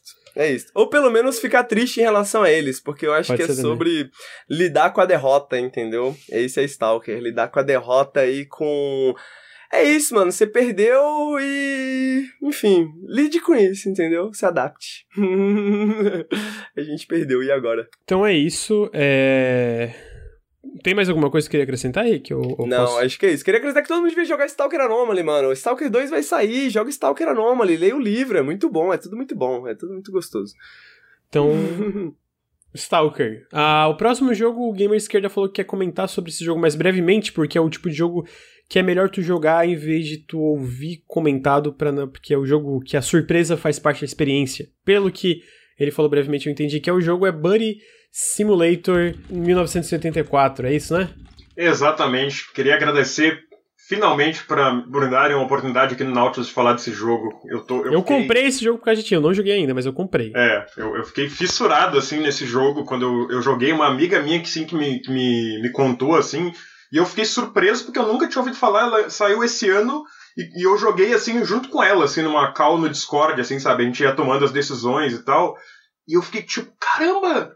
Como é que eu não, não vi ninguém falando desse jogo? Nenhum, nenhum dos canais assim que eu acompanho, por exemplo, então fica aqui minha crítica ao Nautilus, ao, ao jogabilidade, o Overloader, que não acompanharam esse jogo, não me mostraram esse jogo como é, que é o papel de vocês me apresentar jogo bom. Que absurdo, você tendo que mostrar jogo pra gente, né? É, imagina. É, mas, mas, enfim, é, como o Lucas disse, esse é, ele é um tipo de jogo que a experiência, a surpresa faz parte da experiência, né? Então, se eu tivesse que definir assim esse jogo, eu diria que ele é meio que uma mistura de Undertale com Doc Doc Literature Club. E aí, quando, quando eu falo isso, né, eu já falei algumas vezes, tipo, o pessoal fica, como assim essas duas coisas assim se, se misturam, assim, né? E só o que eu tenho que dizer assim é, é, é jogue para você ver, sabe? É um jogo que quanto mais tu vai jogando, mais diferente ele parece, e tu tem aquela sensação de que, tipo, cara, tem, tem alguma coisa estranha acontecendo, sabe? Aquela coceira atrás da orelha que tanto o Doc Doc quanto o Undertale te dão, assim, tu fica, mano, esse jogo ele é mais do que ele parece ser, sabe? Então eu, eu, eu vou dar um exemplo assim que não é do jogo, eu, eu inventei esse exemplo, mas que poderia estar no jogo. Por exemplo, tu chega numa cidade e tem lá uma moça, pô, me dá uma quest pra eu recuperar o chapéu, que ela perdeu um chapéu. Aí tu fala, ah, ok, acha o chapéu, devolve pra moça. E aí ela conta, pô, muito obrigado, eu perdi esse chapéu porque noite passada apareceu um cara do nada num beco escuro, me arrebentou de porrada, pegou um pedaço de pau, me bateu e me deixou sangrando no chão. E aí eu perdi meu chapéu. Então, muito obrigado por me trazer de volta meu chapéu, você é um herói. E aí tu fica assim, tipo, Caralho! Como assim? tipo, o que que tá acontecendo nesse jogo? O que que tem nesse jogo, sabe? Então tu, tu fica meio assim, tem, tem PTBR, jogo... amigo? Não. Nunca tem, né? Vai jogo... tomar no cu. Por que, que esses jogos nunca tem PTBR? Então, Porque é pequeno, e, Lucas. Por isso que a gente não ouviu falar e o Gamer viu então, lá. Então, esse boca, jogo, ele tem um motivo, ele não tem tradução para nenhuma, nenhuma língua, esse é, jogo. É, é porque ele tu só... vê pelo trailer, eu sinto que uma das razões também é porque ele parece ter coisa meio letras usadas em momentos e, tipo, meio que atrelado ao é. gameplay, né? Então, tipo, isso também é. dificulta, é. obviamente, né? Eu, eu ia falar até pra não, nem mostrar o trailer, porque... Ah, já mostrei, amigo. É, agora já mostrou. Tá, tá, né? mas, acho que ninguém viu, ninguém viu. Mudei pra nossa face, tamo aqui, Bora Simulator. tem mais gente escutando no podcast do que assistindo ao vivo, a gente descobriu, né? Então. É, ah, é verdade. então, ele é um jogo, assim, que fica... Ele é até difícil de dizer o gênero dele, né? Porque ele é um jogo que ele vai se alterando conforme tu vai jogando. Então imagina assim, não é o caso desse jogo, mas imagina um jogo que, sei lá, começa um Walking Simulator, depois vira um RPG de turno, depois vira um RPG de ação e depois vira, sei lá, um jogo de tiro em primeira pessoa, sabe? É, é, é, é nesse nível que tá o, o, o Bud Simulator. Eu achei isso muito doido, sabe? Porque cada vez que o tempo ia passando, ele ia acrescentando coisas, mecânicas, mudava o próprio visual do jogo, assim, o próprio gráfico do jogo, ele muda conforme o tempo. Então, mesmo aquela parte que o Lucas mostrou ali, aquilo é um pedaço do jogo. Em outro pedaço do jogo, o jogo vai estar tá completamente diferente, o look do jogo vai estar tá completamente diferente. Então, ele é um jogo que ele vai se mudando, né, conforme tu vai jogando. E ele é um jogo razoavelmente curto, assim, né, ele tem umas 6, 7 horas, né? Pra tipo, fazer 100% do jogo mesmo, umas 6, 7 horas. E essas mudanças causam um impacto, assim, no jogo, né? E, e conforme o jogo vai rolando, também vai fazendo algumas pequenas escolhas que na hora não parece que são muito importantes, assim, mas que elas vão interferir no, no final do jogo, né? Então, ela, ela é uma escolha assim, não é aquela escolha assim, tipo, escolha aqui a escolha A e a escolha B, e tu, te, tu, sabe, tu tem certeza que aquilo vai alterar o jogo, né? Não, não é assim. São umas coisas bem mais sutis, assim, que vão mudar o, o, o jogo. Então, minha dica também é não procurar nada sobre o jogo, sabe? Como o Lucas até mostrou o trailer, mas se você viu uma imagem do jogo, um vídeo, saiba que aquilo é um recorte do jogo, sabe? Porque ele tem vários momentos diferentes, ele é vários. É, ele é como se fosse vários jogos diferentes. Então... É aquele, aquele tipo de jogo que te surpreende o tempo inteiro e exatamente por isso ele é difícil de marketear, né, de certa forma. Exatamente, ele, ele é um jogo que ele, ele, ele é baseado em te surpreender o tempo inteiro, basicamente, acho que o Henrique definiu muito bem, assim. Ele altera muito entre o bonitinho, o aventureiro, o bizarro, né? Então tem umas cenas até que são até pesadas, assim, eu, eu, eu, eu diria. Uh, o jogo, e eu, eu acho muito interessante também, que é uma coisa que eu gosto que os jogos fazem, é que ele lembra das coisas que tu disse e falou. Então, por exemplo, vou dar um exemplo que também não está no jogo, mas poderia estar. O jogo pergunta qual é o nome da sua mãe. Tu coloca lá, depois aquele nome pode aparecer no jogo, sabe? Ou, ou o jogo pergunta. Às vezes é uma pergunta assim, até bem inocente, né? Tipo, ah, qual é o seu livro preferido? Aí tu vai lá no jogo e acha o teu livro preferido, sabe? Então tem essas pequenas coisinhas assim que eu senti que fazem muita diferença na construção do mundo e tal. E ele também ele brinca muito com o fato de que ele é um jogo, né? Tem essa coisa de quebra de quarta parede que também tem em Doc Doc e tem em Undertale, né? Uh, tem uh, Tem aquela coisa do desktop, né? De voltar pro desktop às vezes, Got. que o Undertale também faz. Got, né? Eu O, como- o Ricardo me zoou que se o jogo volta pro desktop eu gosto. Realmente, se o jogo volta. É, Exatamente, é. Então eu, eu, eu, eu vou falar aqui de coisas que eu sei que o Lucas vai gostar também pra, pra interessar ele no jogo, né? Então tem essa coisa de voltar para desktop, reiniciar e tal. Então tem, é, ele tem essas coisas assim bem interessantes, né? O, eu lembro que também um, um que o pessoal comparou bastante é Pony Island, que eu nunca joguei, mas que parece que também é mesmo nesse estilo de que, tipo, quanto menos tu, tu souber, melhor. Sim, Né? Pony Island é fantástico. Inclusive, ele é bem parecido com aquele que eu tava comentando com você, gamer, que eu acho que você vai gostar, que é o There Is No, é, There Is No There Game. is no game. Uhum. Wrong Dimension, que, mano, é um dos melhores jogos do ano passado. Falei aí. Ah, E, e assim, e uma outra coisa que agora eu tenho certeza que vai convencer o Lucas, que ele vai, depois desse. Ele vai, vai- ele vai jogar direto esse jogo depois que terminar o podcast. É que, Lucas, Hum. tem parry. Tem parry? Mano, ele Spoiler, foi pro desktop e tem parry. Pô, Meu Deus, eu tô- cara. E, e, mano, o, o- o parry, o parry, ele é difícil, cara. Ele é difícil. é- é. Então vou dar esse pequeno spoiler assim. Não E- e esperava, ele é não é o tipo de jogo que tem cara de ter parry. Uhum. E ele, assim, ele é o primeiro jogo, digamos, entre aspas, grandes desse estúdio, né? Eu pesquisei um pouquinho, o nome do, do estúdio é Not a Sailor Studios. Né? Hum, Até o nome não faz nem sentido, o nome do estúdio, né? Esse estúdio não é um marinheiro. Enfim. É um time. Mais uma coisa que vai, vai interessar o Lucas é que ele é um time só de quatro pessoas, né? A gente sabe que o Lucas, quanto menor o time, mais interessado ele fica em, em jogar o jogo. Aí já começaram a inventar. né? e, e o único jogo que eles tinham feito até o momento era um jogo no itch.io sobre como organizar os seus impostos. Que eles fizeram em uma, uma Game Jam de 48 horas. E o segundo site deles, o jogo dura cerca de 10 minutos. Então, se algum dia aí alguém, tipo, "Pô, tem que fazer uma live curta hoje, não tenho tempo, tenho que editar vídeo, tenho 10 minutos pra fazer uma live, tá? E tá aí uma, uma dica de jogo. Que o, o nome do jogo é muito engraçado, porque a- é, se chama A Game About Literally Doing Your Taxes. E o nome do jogo é esse. o jogo que é sobre literalmente fazer esses impostos, né? Então, o, o Bud Simulator é basicamente isso aí, sabe? É aquele tipo de jogo que quanto menos tu souber, melhor. Mas, sabe, ele é um jogo que ele vai te surpreendendo constantemente, ele muda o visual dele constantemente, ele muda o gameplay dele constantemente. Então, basicamente, é, é isso, sabe? Ele vai te surpreendendo com novas mecânicas. E para não falar que o jogo assim é nossa, super. Preparei aqui um defeito, né? Defeitos do jogo. que o Lucas falou aqui de brincadeira que não, não se fala, mas eu, eu- uma coisa assim que eu senti falta é que ele não se aprofunda tanto. Ele não tem tantos personagens mo- memoráveis assim como o Undertale, né? Tu não vai sair de lá com, com conhecendo o Sans ou o Papyrus, né? E coisa assim, até porque é bem difícil fazer personagens tão carismáticos assim, né? Mas eu queria dizer que, tipo, essa falta de profundidade ela faz parte da narrativa do jogo. Então, queria. é- Ela é proposital, assim, ao mesmo tempo que eu, eu, eu achei um defeito, ela é proposital para se encaixar no jogo. Então, não sei se isso realmente se encaixa como um defeito, né?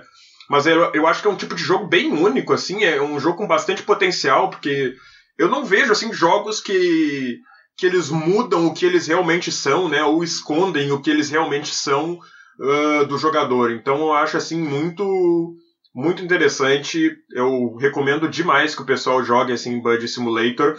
Ahn, e olha, eu, eu tenho certeza que vai surpreender muito vocês. É um jogo curto, sabe? 6, 7 horas tu, tu já terminou o jogo. Ele tem ah, finais diferentes, né? E ele tem cenas assim que são. vão ficar memoráveis, assim. Eu, eu tenho certeza que quem jogar esse jogo assim, mesmo se não gostar, sabe? Aquele jogo vai ficar na tua cabeça. É o tipo de jogo que fica na tua cabeça. Tá aí. Tá aí. Buddy Simulator. Eu não vou Mas me aprofundar. Eu vou porque- apresentar seu jogo, ô Lucas. Ah, tu vai? Vai, apresenta Eu vou. o jogo. Caralho, Eu nem vou. tempo de eu terminar de falar do, jogo do Gamer. Vai, apresenta o Ah, mas bom, né? Bom. Ele falou que não pode falar muito, se falar muito estraga. É. Ah, mas se alguém quiser, tiver, tiver alguma pergunta aí pra fazer, pode perguntar. não eu tem, vou eu quero, tentar eu quero me responder. convenceu, Gamer. Tu me convenceu. Não, isso parece que eu tô cortando, mas não tô. Eu- É porque tu me convenceu. Não, já tinha me convencido, eu comprei o jogo, né? Você então. comprou o jogo, né? é, me convenceu duplamente. Eu já até mandei uma mensagem pra Fátima, falei, vamos jogar esse jogo junto, amor? Ela não me respondeu, Olha. mas é, vou, vou torcer Olha pra resposta ser positiva. Olha lá. Então tá bom, eu vou apresentar o jogo do Lucas então. Eu queria que vocês pensassem no momento da infância de vocês, quando vocês eram pequenos, talvez, chat, e o pessoal que tá escutando no podcast, quando vocês estavam assistindo Digimon. E aí, você viu o Terriermon, aquele Pokémon orelhudo, se tornando um coelho com duas metrancas no lugar de braços, entendeu? E aí eu queria perguntar para você o que, que você acharia se, ao invés de uma metranca, fosse um braço mecânico gigante e fosse um Metroidvania. O que, que você acharia?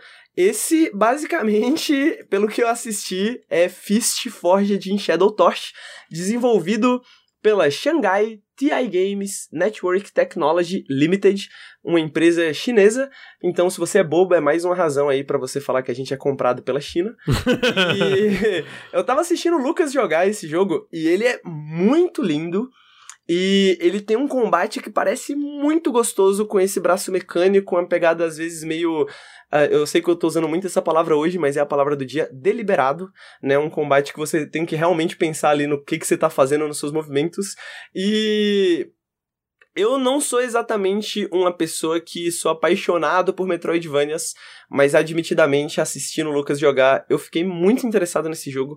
Então, Lucas, apresente para nós Fist. Fist, Henrique, eu vivo falando assim, ah, videogame tem que acabar, mas eu, eu sou um otário pra videogame, né? Esse ano deve, ter, deve ser o 28º Metroidvania que eu jogo, eu falo, porra, Metroidvania, né? Caralho, realmente, tem muito Metroidvania, manda mais, manda mais. Mano, eu não canso, cara, eu não canso, eu adoro Metroidvania, interconectividade, voltar e pra lá e pra cá, explorar, muito bom. É, tu controla esse coelho que tem um punho gigante de, de, de ferro é, acoplado nas costas, ele é tipo um... É por isso que o nome do jogo é Fist, né, tem esse punho enorme. Mano, o jogo é maravilhoso. Eu joguei a demo desse jogo faz um bom tempo, um ou dois anos atrás no Steam, eu acho que foi um ano, e é surreal quanto que o jogo melhorou. Porque na época até o Bruno não tinha curtido e eu entendi as críticas dele, o combate tava meio estranho, tipo, é, parecia bem repetitivo, tipo, era bem repetitivo a demo, era tipo, ah, soquinho, soquinho, soquinho. Não tinha que pensar muito e quanto que melhorou o fio do combate é absurdo. Não só o fio, os visuais, como que é polido. As cutscenes desse jogo são muito impressionantes nas animações, né? Porque anima é, é bem difícil fazer animação porque leva tempo, né, para tu fazer um, uma cutscene bem animada, né? Leva muito tempo e tal. Então, eu sinto que ele me pegou de surpresa em todos na parte de valores de produção e tamanho dele, né? A, a, na parte de jogo, gente, ele é um Metroidvania bem arroz com feijão. Ele é bem básico. Ele é um Metroidvania enorme, tem um mapa interconectado. Ele é um Metroidvania com foco um pouco mais em combate. Ele tem bastante desse combate baseado em combos, em jogar o inimigo no ar né? E até pensar bastante no teu posicionamento, em qual inimigo tu vai focar. Ele tem, tem bastante combate, mas ele tem muita. A, a, parte de exploração dele é muito legal, as recompensas são muito legais, né? Às vezes pode ser uma parte de customização pro teu personagem, às vezes pode ser uma mini side quest, às vezes pode ser uma parada que permite dar upgrade, comprar outras coisas para tu liberar áreas opcionais. Sempre tem alguma coisa para tu descobrir no mapa, né? E é esse jogo meio diesel punk, assim. Se tu pegar o mapa principal do jogo e uma parte do começo, lembra um pouco da. da eu não sei se favela é a palavra certa de Midgard, que tem no Final Fantasy, que tem aquela parte é, da divisão de classes, né? Que tem uma parte que a galera mais pobre vive. Não sei se também é chamado de favela essa parte de punk assim, mas eu, eu, eu, tenho a impressão que é. E tem essa estética que lembra um pouco de Midgard, né? Então é uma estética Perif muito legal. Periferia talvez seja uma palavra mais adequada. Periferia, periferia, é verdade. É porque eu, eu, eu acho que eu tinha visto alguém usando favela para isso e, e aí eu tava na dúvida se era exatamente isso, porque às vezes tem outra palavra, né, especificamente para isso. É, e, mano, a estética do jogo é muito legal. É... A, a, a, o combate, as animações do teu personagem são muito legais. Tem muita coisa ainda, tipo, eu joguei 5 horas em live depois joguei mais umas duas, três horas é, em live de novo. Eu não joguei mais além de live, deve ter. Eu tô tipo 30, 40% do jogo. 30 eu acho que é. Tipo, ainda para mim parece que falta muita coisa do jogo para descobrir, né? E para mim a parte outra parte impressionante é quão polido todas essas partes do jogo são, tipo, tanto esteticamente como mecanicamente. A, a exploração desse jogo sempre é muito recompensadora. Assim, tu tem que ser meio otário pra Metroidvania, porque ele não tem nada que seja um grande diferencial. Eu recentemente, recentemente joguei o Grime, que ele tem aquele diferencial legal de tu. É, que tu suga os inimigos, né? É, tu tem isso no Grime, que eu acho que é um diferencial bem legal. Esse jogo não, eu sinto que ele é bem Metroidvania é, tradicional, sabe? É, então. É, estrutural...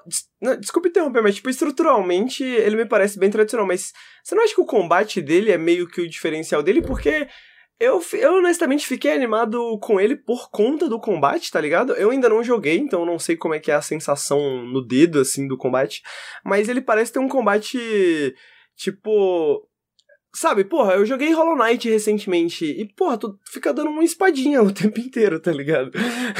eu sinto que ele tem uma variedade maior, assim, de como que você pode se aproximar, assim, do combate dos inimigos. Eu tô errado em pensar isso? Não, é que, então, ele tem mais profundidade, tipo, essa parada de combo, é... Uh, agora, é, ele Ainda assim, eu acho que outros jogos já fizeram coisas parecidas. Pega Guacamelee. Guacamelee também é um, um Metroidvania com muito foco em combate, em combate gi que gira em torno de combos, né? Por isso que eu digo, tipo... Uhum. Ah, tá, tá. Eu tá. sinto... Então, é, eu, eu entendi outras, que dizer, Outros jogos já fizeram isso é, também, né? É, eu, entendi o que tu dizer. Eu acho que sim. Eu acho que dentro do, do, do, da estrutura dele, de fato, o combate é um destaque, um diferencial. E é, e é muito legal. Eu tô adorando o combate. Mas eu não acho que é o primeiro jogo, o primeiro Metroidvania que torna o combate um grande foco, né? Por isso que eu falo, tudo que ele fez outro jogo já fez. Só que ele faz tudo muito bem. O combate é muito, legal. É, entendeu? Faz, faz, muito sentido a sua comparação, porque Guacamole é um dos meus Metroidvanias favoritos. É, então, e ele tem bastante combate, né? Tipo, ele tem muito dos combos do. que tu, tu faz esse lance de, de, de luta, livre e tal, né? E o, e, e o Fist, ele de fato não tem nada, não tem nada, não consigo pensar em nada de inovador. Mas tudo que ele faz, ele faz muito bem. E eu acho que não tem problema não inovar, às vezes, sabe? Sim, eu... exatamente. Eu acho que, tipo, às vezes muitos jogos seriam melhores se eles não tentassem tanto inovar, né? Não que inovar não seja uma coisa boa, mas realmente, quando, quando tu vê, assim, tudo que já existiu em, em, em outros jogos, tudo tu já viu, mas é tudo tão bem feitinho, né? Eu acho ótimo, né? Uhum. É, então, e, exatamente isso falou, é tudo muito bem feitinho, sabe? E, e aí que tá, eu acho que a parte que mais me pegou de surpresa é quão bem feito tudo é, porque se tu pega a demo, ah, eu acho que talvez essa demo ainda exista no Steam, talvez não exista mais. Então eu tava falando, tudo, tudo que ele faz, ele faz muito bem feitinho, sabe? O combate, hoje, tu compara aquela demo, cara, o fio do combate é outra coisa, muito mais gostoso. O, a reação de quando o inimigo leva um socão daquele punho gigante, sabe? Os combos, tem muito combo. Inclusive tem uma coisa que eu nem testei no jogo ainda, que parece ter uma, uma parte de treinamento com um cara de, de artes marciais que tu pode fazer um monte de link entre combos que eu nem sabia que tu podia fazer, né? Que tu ganha habilidades novas. E tem muitas habilidades, tem muito desbloqueável. O jogo é enorme, aparentemente leva mais de 20, 25, 20 a 25 horas para tu zerar. Então, tipo, eu não esperava tudo isso, sabe? Por, por causa da demo. Por causa da demo que eu tinha jogado antes. Então tá me pegando muito surpresa. Eu. eu... Obrigado, amigo. Uh, vocês sabem, eu faço muita live, mas eu, eu, eu, eu canso muito rápido de fazer live, né? Tirando o que acontece? Quando eu não canso é quando um jogo me prende muito e eu fico tipo, vai, vou. Tipo, na época, eu acho que um dos últimos foi tipo Sekiro. Sekiro. Eu, eu nem lembro, o Henrique tava fazendo live na época do Sekiro. Acho que não tava ainda. Ah, não, eu tava entrando no entrando. Nautilus na época do Sekiro, eu não fazia live ainda e tava, tipo, todo mundo falando de Sekiro e se jogando, eu ficava assistindo só. Uhum. O Sekiro fazia, tipo, 10 horas de live. Não tem nem mais idade pra isso, né? Tipo, 10 anos atrás. é... Então, esse jogo eu joguei tipo 5 horas seguidas, o que para mim não é tão comum fazer 5 horas seguidas assim, jogando um jogo específico. Geralmente eu troco. Até a minha namorada ficou surpresa. É. Ela viu o Lucas e ela falou: Você vai fazer live? Eu falei: Não, o Lucas tá fazendo live e, putz, já faz uns 5 horas, ele nunca faz. Aí ela falou assim: Ele almoçou? eu, pausei, eu pausei a live, deixei ele já volta, almocei e voltei a jogar. Tipo. Aí eu falei pra ela: Não, ele almoçou. Aí ela: Ah, que bom, tem que almoçar, não pode ficar fazendo live assim não. eu, tenho, eu tenho um problema com o jogo. Ah, o problema que eu tenho até agora é a parte debaixo d'água. Vai tomar no cu. Não sei porque que insistem nessa porra de área embaixo d'água. A maioria dos jogos é um saco. Esse jogo, a parte. Foi, foi breve, pelo menos foi breve. Mas a parte que teve que explorar debaixo d'água eu achei muito chata, muito chata mesmo. Foi tipo assim, o Vinícius, ele até entrou comentando, nossa, tava amando o jogo, agora tô odiando. Eu detestei a parte da água. É, e a história é bem mais ou menos, é bem, é bem qualquer coisa até agora, sabe? É tipo, ah, tem uma, uma, uma facção que tá oprimindo os First Citizens, que eu não tenho ideia de como traduzir isso. Eu acho que era First Citizens. First Citizens. É, cida... é, tipo, são os. É, é uma mistura de cidadãos e peludos, né? Porque eles hum. são animais antropomórficos, né? Sim. Então é tipo cidadãos furry. Vamos é. falar de que é cidadãos é. furry. Então, tipo. Eu, eu, me pegou de surpresa. Cara, eu tô adorando o jogo. Queria continuar em live, não, não continuei porque ontem fiquei editando. É, inclusive, também iria trazer o The Artful Escape é, aqui pra, pra live, mas eu acho que eu sinto que tudo que eu tinha que falar eu já falei lá no, na, na, minha análise. Gostei muito, difícil essa análise, eu fiquei, fiquei orgulhoso também. Porra, tá, tá top. É, então. Eu não, eu, não, eu não tenho nada conclusivo para falar desse jogo, porque eu já joguei umas 7, 8 horas, mas parece que eu não tô nem na metade do jogo. Então, tipo, eu pretendo trazer ele de novo, talvez fazer um vídeo quando eu zerar, para eu trazer mais, tipo, uma, uma, uma, ideia melhor de como tudo se encaixa. Mas até agora, mano, pô, muito legal. Eu tô jogando a versão de PS5, ele por enquanto tá só disponível para PS4 PS5, já tá confirmado pro Steam, mas não tem data, porque esse jogo foi financiado parcialmente pelo Play PlayStation China Hero Project, que eles ajudam desenvolvedores independentes da China a finalizarem os seus jogos. É... Então, assim, mas tá muito legal. O chat tá vendo, eu tô jogando em live. Tudo que eu joguei dele foi em live até agora. E, pô, tem uns chefes fantásticos. Tem, tem uns chefes muito da hora que ele é, tipo assim, de, de ficar meio tenso, sabe? Enfrentando o chefe. O Gamer também viu, eu acho, que era dois inimigos. Sim, eu vi. Nossa, era, era muito bom. E tô vendo aqui, tipo, os trailers também. Tem outros chefes que aparecem no trailer que parecem muito bons também. Então, eu, depois, depois eu tenho uma pergunta até para te fazer sobre isso, mas pode completar. Não, pode fazer. Eu, eu, só ia falar que ainda. Eu sinto que o, o, legal é que ainda tem muita coisa de habilidade para eu desbloquear, né? Tipo, parece que eu não. Parece que eu. De verdade, parece que eu tô, tipo. Tem tipo comece... builds diferentes ou você desbloqueia tudo e você tem tudo? Eu sinto que é o tipo de jogo que se tu explora bastante, tu pode desbloquear quase tudo. O que, que é legal é que não é, não é necessariamente da parte de build, mas é como tu aprende a conectar tudo que tu tem nas tuas builds, de combos. Tu pode trocar arma no meio de um combo e aí entrar em outro combo. Então, tipo, aprender ah, a usar legal. isso, sabe? Eu não aprendi, no caso. É, o combate era bem truncado. Né? honestamente, eu percebi, velho. Eu vi você apanhando e eu falo, mano, o Lucas geralmente é bom em jogo de plataforma. Mas é difícil, não é? É porque, tipo yeah, assim. E eu vi você é apanhando e eu falei, caralho, esse jogo parece difícil, cara. É, difícil, pô. Porra, tem uns posicionamentos de inimigo muito desgraçados É, jogo. exatamente. E uma coisa que eu vi que eu achei muito maneira, que eu até comentei na live, mano, é que teve um momento que eu achei muito inteligente da sua parte. Tinha um cara que ele era tipo um sniper que tava atrás e tinha um cara que tava na frente que ele funcionava tipo um tanque desse sniper. Aí o Lucas pulou por cima do tanque, matou o sniper primeiro e depois matou o cara. Mas eu fiquei pensando, tipo, mano, eram só dois inimigos. Mas eles pensaram em como posicionar esses inimigos de uma maneira que ficasse interessante para você abordar aquela situação, tá ligado? É, e fica mais engajante o combate por causa disso. Eu acho que o posicionamento agora também é legal. Então, assim, mano, só elogios até agora pro jogo, menos a parte da água. Horrível, péssimo, péssimo, péssimo. Desistam, desistam. Péssimo. O, Ori, pra, pra falar que nem o jogo faz bem, Ori and, the Will, the, Ori and the Will of the Wisps, as partes da água são fantásticas. Fora isso, desistam. É. Mas, Gamer, qual era a tua pergunta? a, a, minha pergunta era, mais, era meio que nessa linha que o, que o Henrique perguntou, justamente, que eu ia perguntar se, se o jogo era difícil ou era tu. Porque quando eu olho o Lucas jogando, eu fico sem saber, nossa, é divertido, mas não parece tão difícil. Mas eu não sei se é o Lucas que, que, que, pare, que faz parecer ser fácil porque ele é muito bom em jogo de plataforma, ou se o jogo é dificilzinho mesmo. Ele é difícil, amigo. Eu, eu tive, tipo, várias. Eu morri várias vezes e. E era parte tipo, de eu ter que voltar e tal, tal. Eu, eu acho que ele é difícil. Eu tenho bastante costume com o jogo de plataforma, mas teve uns desafios de plataforma que eu fiquei, caralho, mano, tipo, porra, sério? É, essa é a solução desse desafio de plataforma que, que enfim, complicado. Então eu acho que ele é bem desafiador, tipo, e tem uns inimigos que. Eu sinto que, tipo assim, ele é o tipo de jogo que se tu não explorar para dar um upgrade no teu personagem, tu vai sofrer pra caralho, assim. Tipo, eu tô explorando bastante, então eu sinto que, tipo, isso melhora as minhas condições e possibilidades. Não explora, eu, eu, eu penso que vai ser tenso. Porque, tipo, aquele último boss que eu enfrentei, que eram dois, assim, né? Dois robozões. Mano, se eu não tivesse com bastante upgrade, eu ia ficar. Porra, eu fiquei, caralho, os dois estão vindo nervosos em cima de mim, assim. Então. E, é... e, e, essa é outra pergunta que eu ia te fazer também. Como funciona essa árvore de habilidades, assim? Desculpa se tu já falou, mas eu tenho déficit de atenção, assim. Não. Não sei se tu já chegou a falar. Porque eu lembro eu de ter visto, assim, quando tu tava jogando, e eu fiquei tipo, caramba, me lembrou meio, meio. Parece um negócio meio RPG, assim, essa árvorezinha de habilidades, né? Não sei. é, então, basicamente.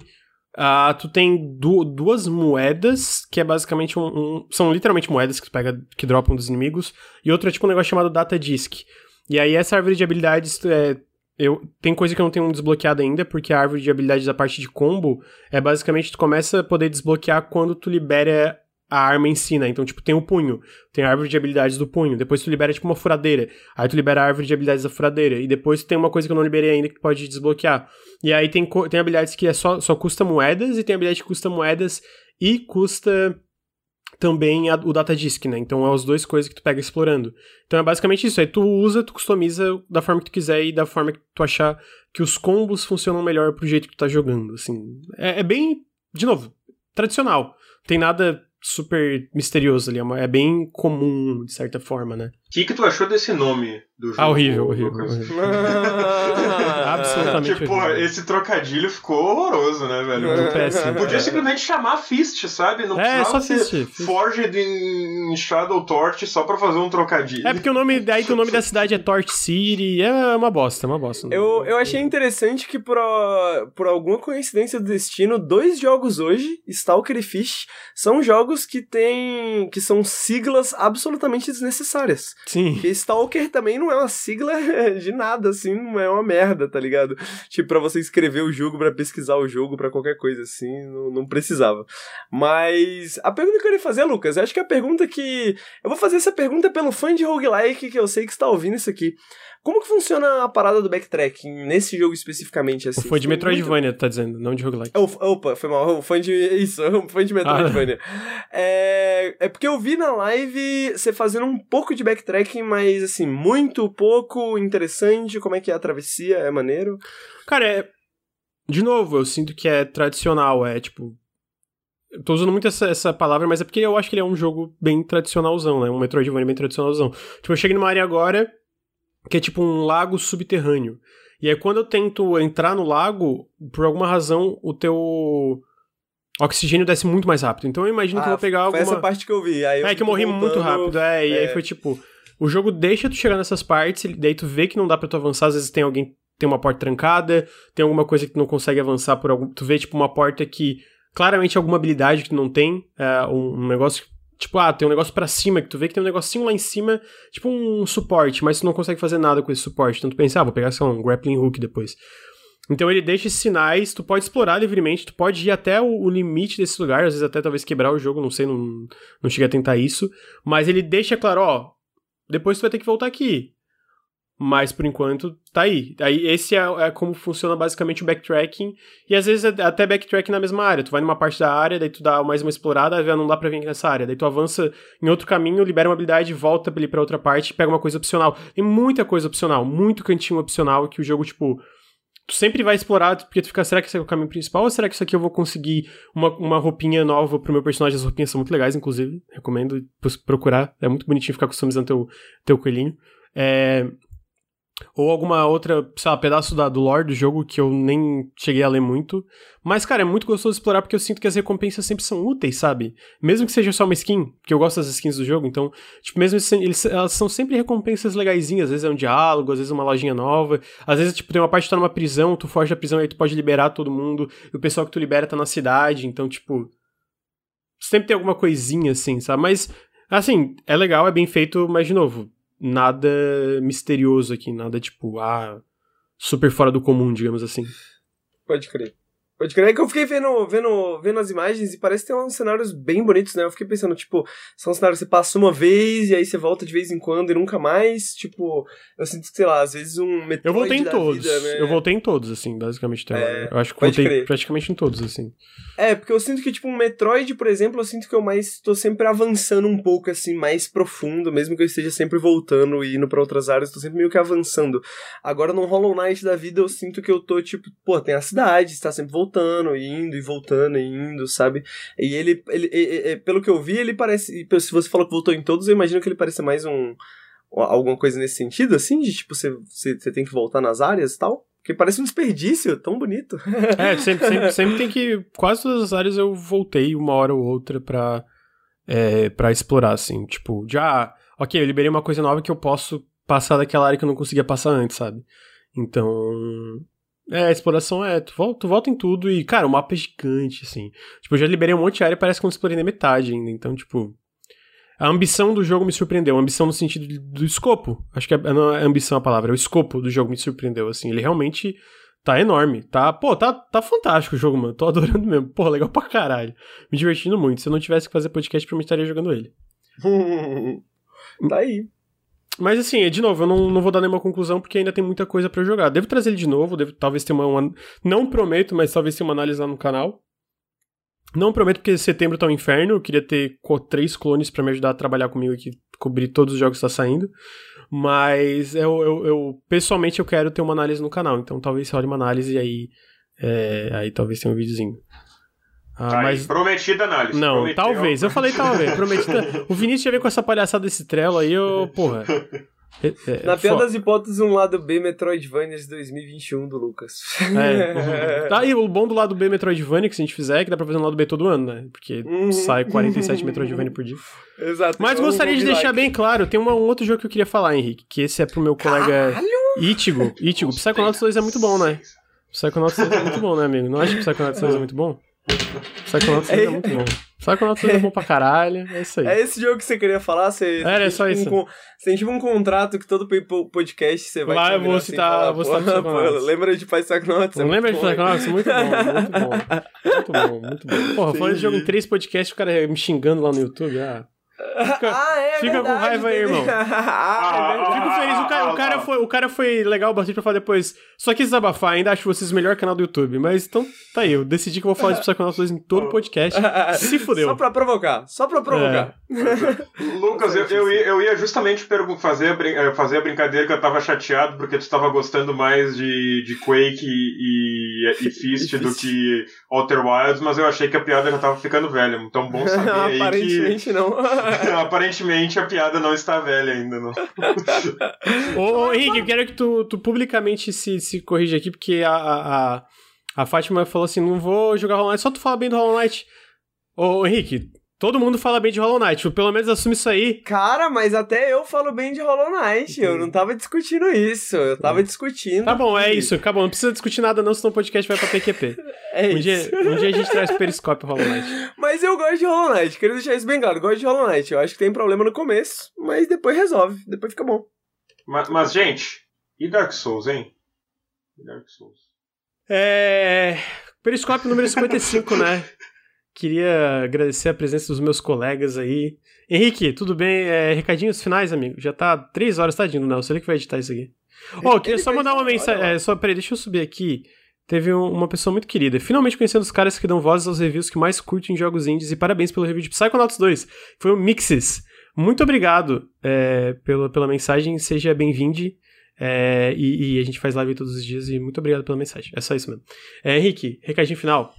Cara, eu queria agradecer todo mundo que assistiu, que assistiu aqui na live, queria agradecer todo mundo que tá ouvindo. Eu queria agradecer o Gamer de Esquerda, que topou participar de última hora aqui pra falar de Barotrauma, porque eu queria falar de Barotrauma e Stalker Anomaly. Aí eu falei assim, o Gamer de Esquerda talvez queira falar de Barotrauma também. a gente consegue fazer um bem bolado. Então, muitas das, como eu comentei no Twitter, muitas das minhas paixões aqui, Lucas, Gamer de Esquerda, Barotrauma, Stalker Anomaly, Quake, foi um periscópio pra mim muito bom, foi bom pra se recuperar e desintoxicar do, do 53. A gente não fala do Periscope 53. Gamer de esquerda, você tem uma mensagem final pra todo mundo? Tem, tem. Primeiramente, queria agradecer o, o Henrique e o Lucas. Né? Eu, eu gosto muito de participar de qualquer coisa aqui do Nautilus. Sempre que me chamam para participar de qualquer coisa, eu fico muito feliz. É um canal que eu adoro, né? Adoro vocês. Então, muito obrigado. Eu- obrigado também por terem deixado eu falar de, de Bud Simulator. E queria dizer aí que eu tô apostando aqui que Elden Ring vai flopar. Ah, vai tomar no cu, né, amigo? Você fala mesmo. Tem que estragar, tem que estragar, tem que estragar. É- é- Elden Ring vai ser o novo Cyberpunk. Tem que estragar, Todo porra, mundo tudo super certo aí, ansioso. estragou. Estra... Chega, chega, chega, chega. Acabou, acabou. Lucas tava até, porra, tava tão bom. Ah, não, não, tem, que- tem, que, tem, que, tem que estragar, né, mano? O cara, o cara não consegue.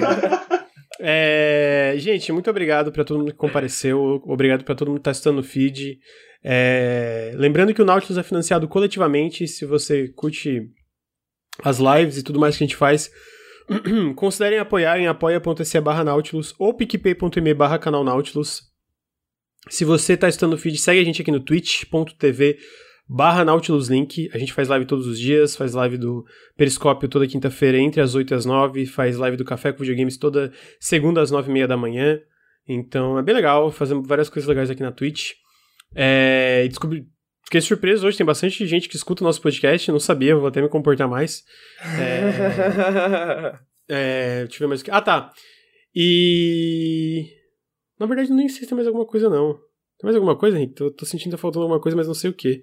Mano, eu, eu, eu, escuto o Luiz no, no Periscope 53 todos os dias quando eu durmo, né? Então eu ah. escuto ele falando assim: tadinho, Rapaziada, tadinho. deixa um comentário no iTunes, deixa um ah, comentário no, no, no, Spotify, Verdade. onde que for. É, eu, principalmente no iTunes, porque isso ajuda a gente a subir nos rankings do, do, do das paradas. Uh, no Spotify também, como o Lucas falou, a gente tava dando uma olhada nos stats hoje do podcast. Tem bastante gente que escuta o nosso podcast, além do pessoal que escuta aqui dentro da live.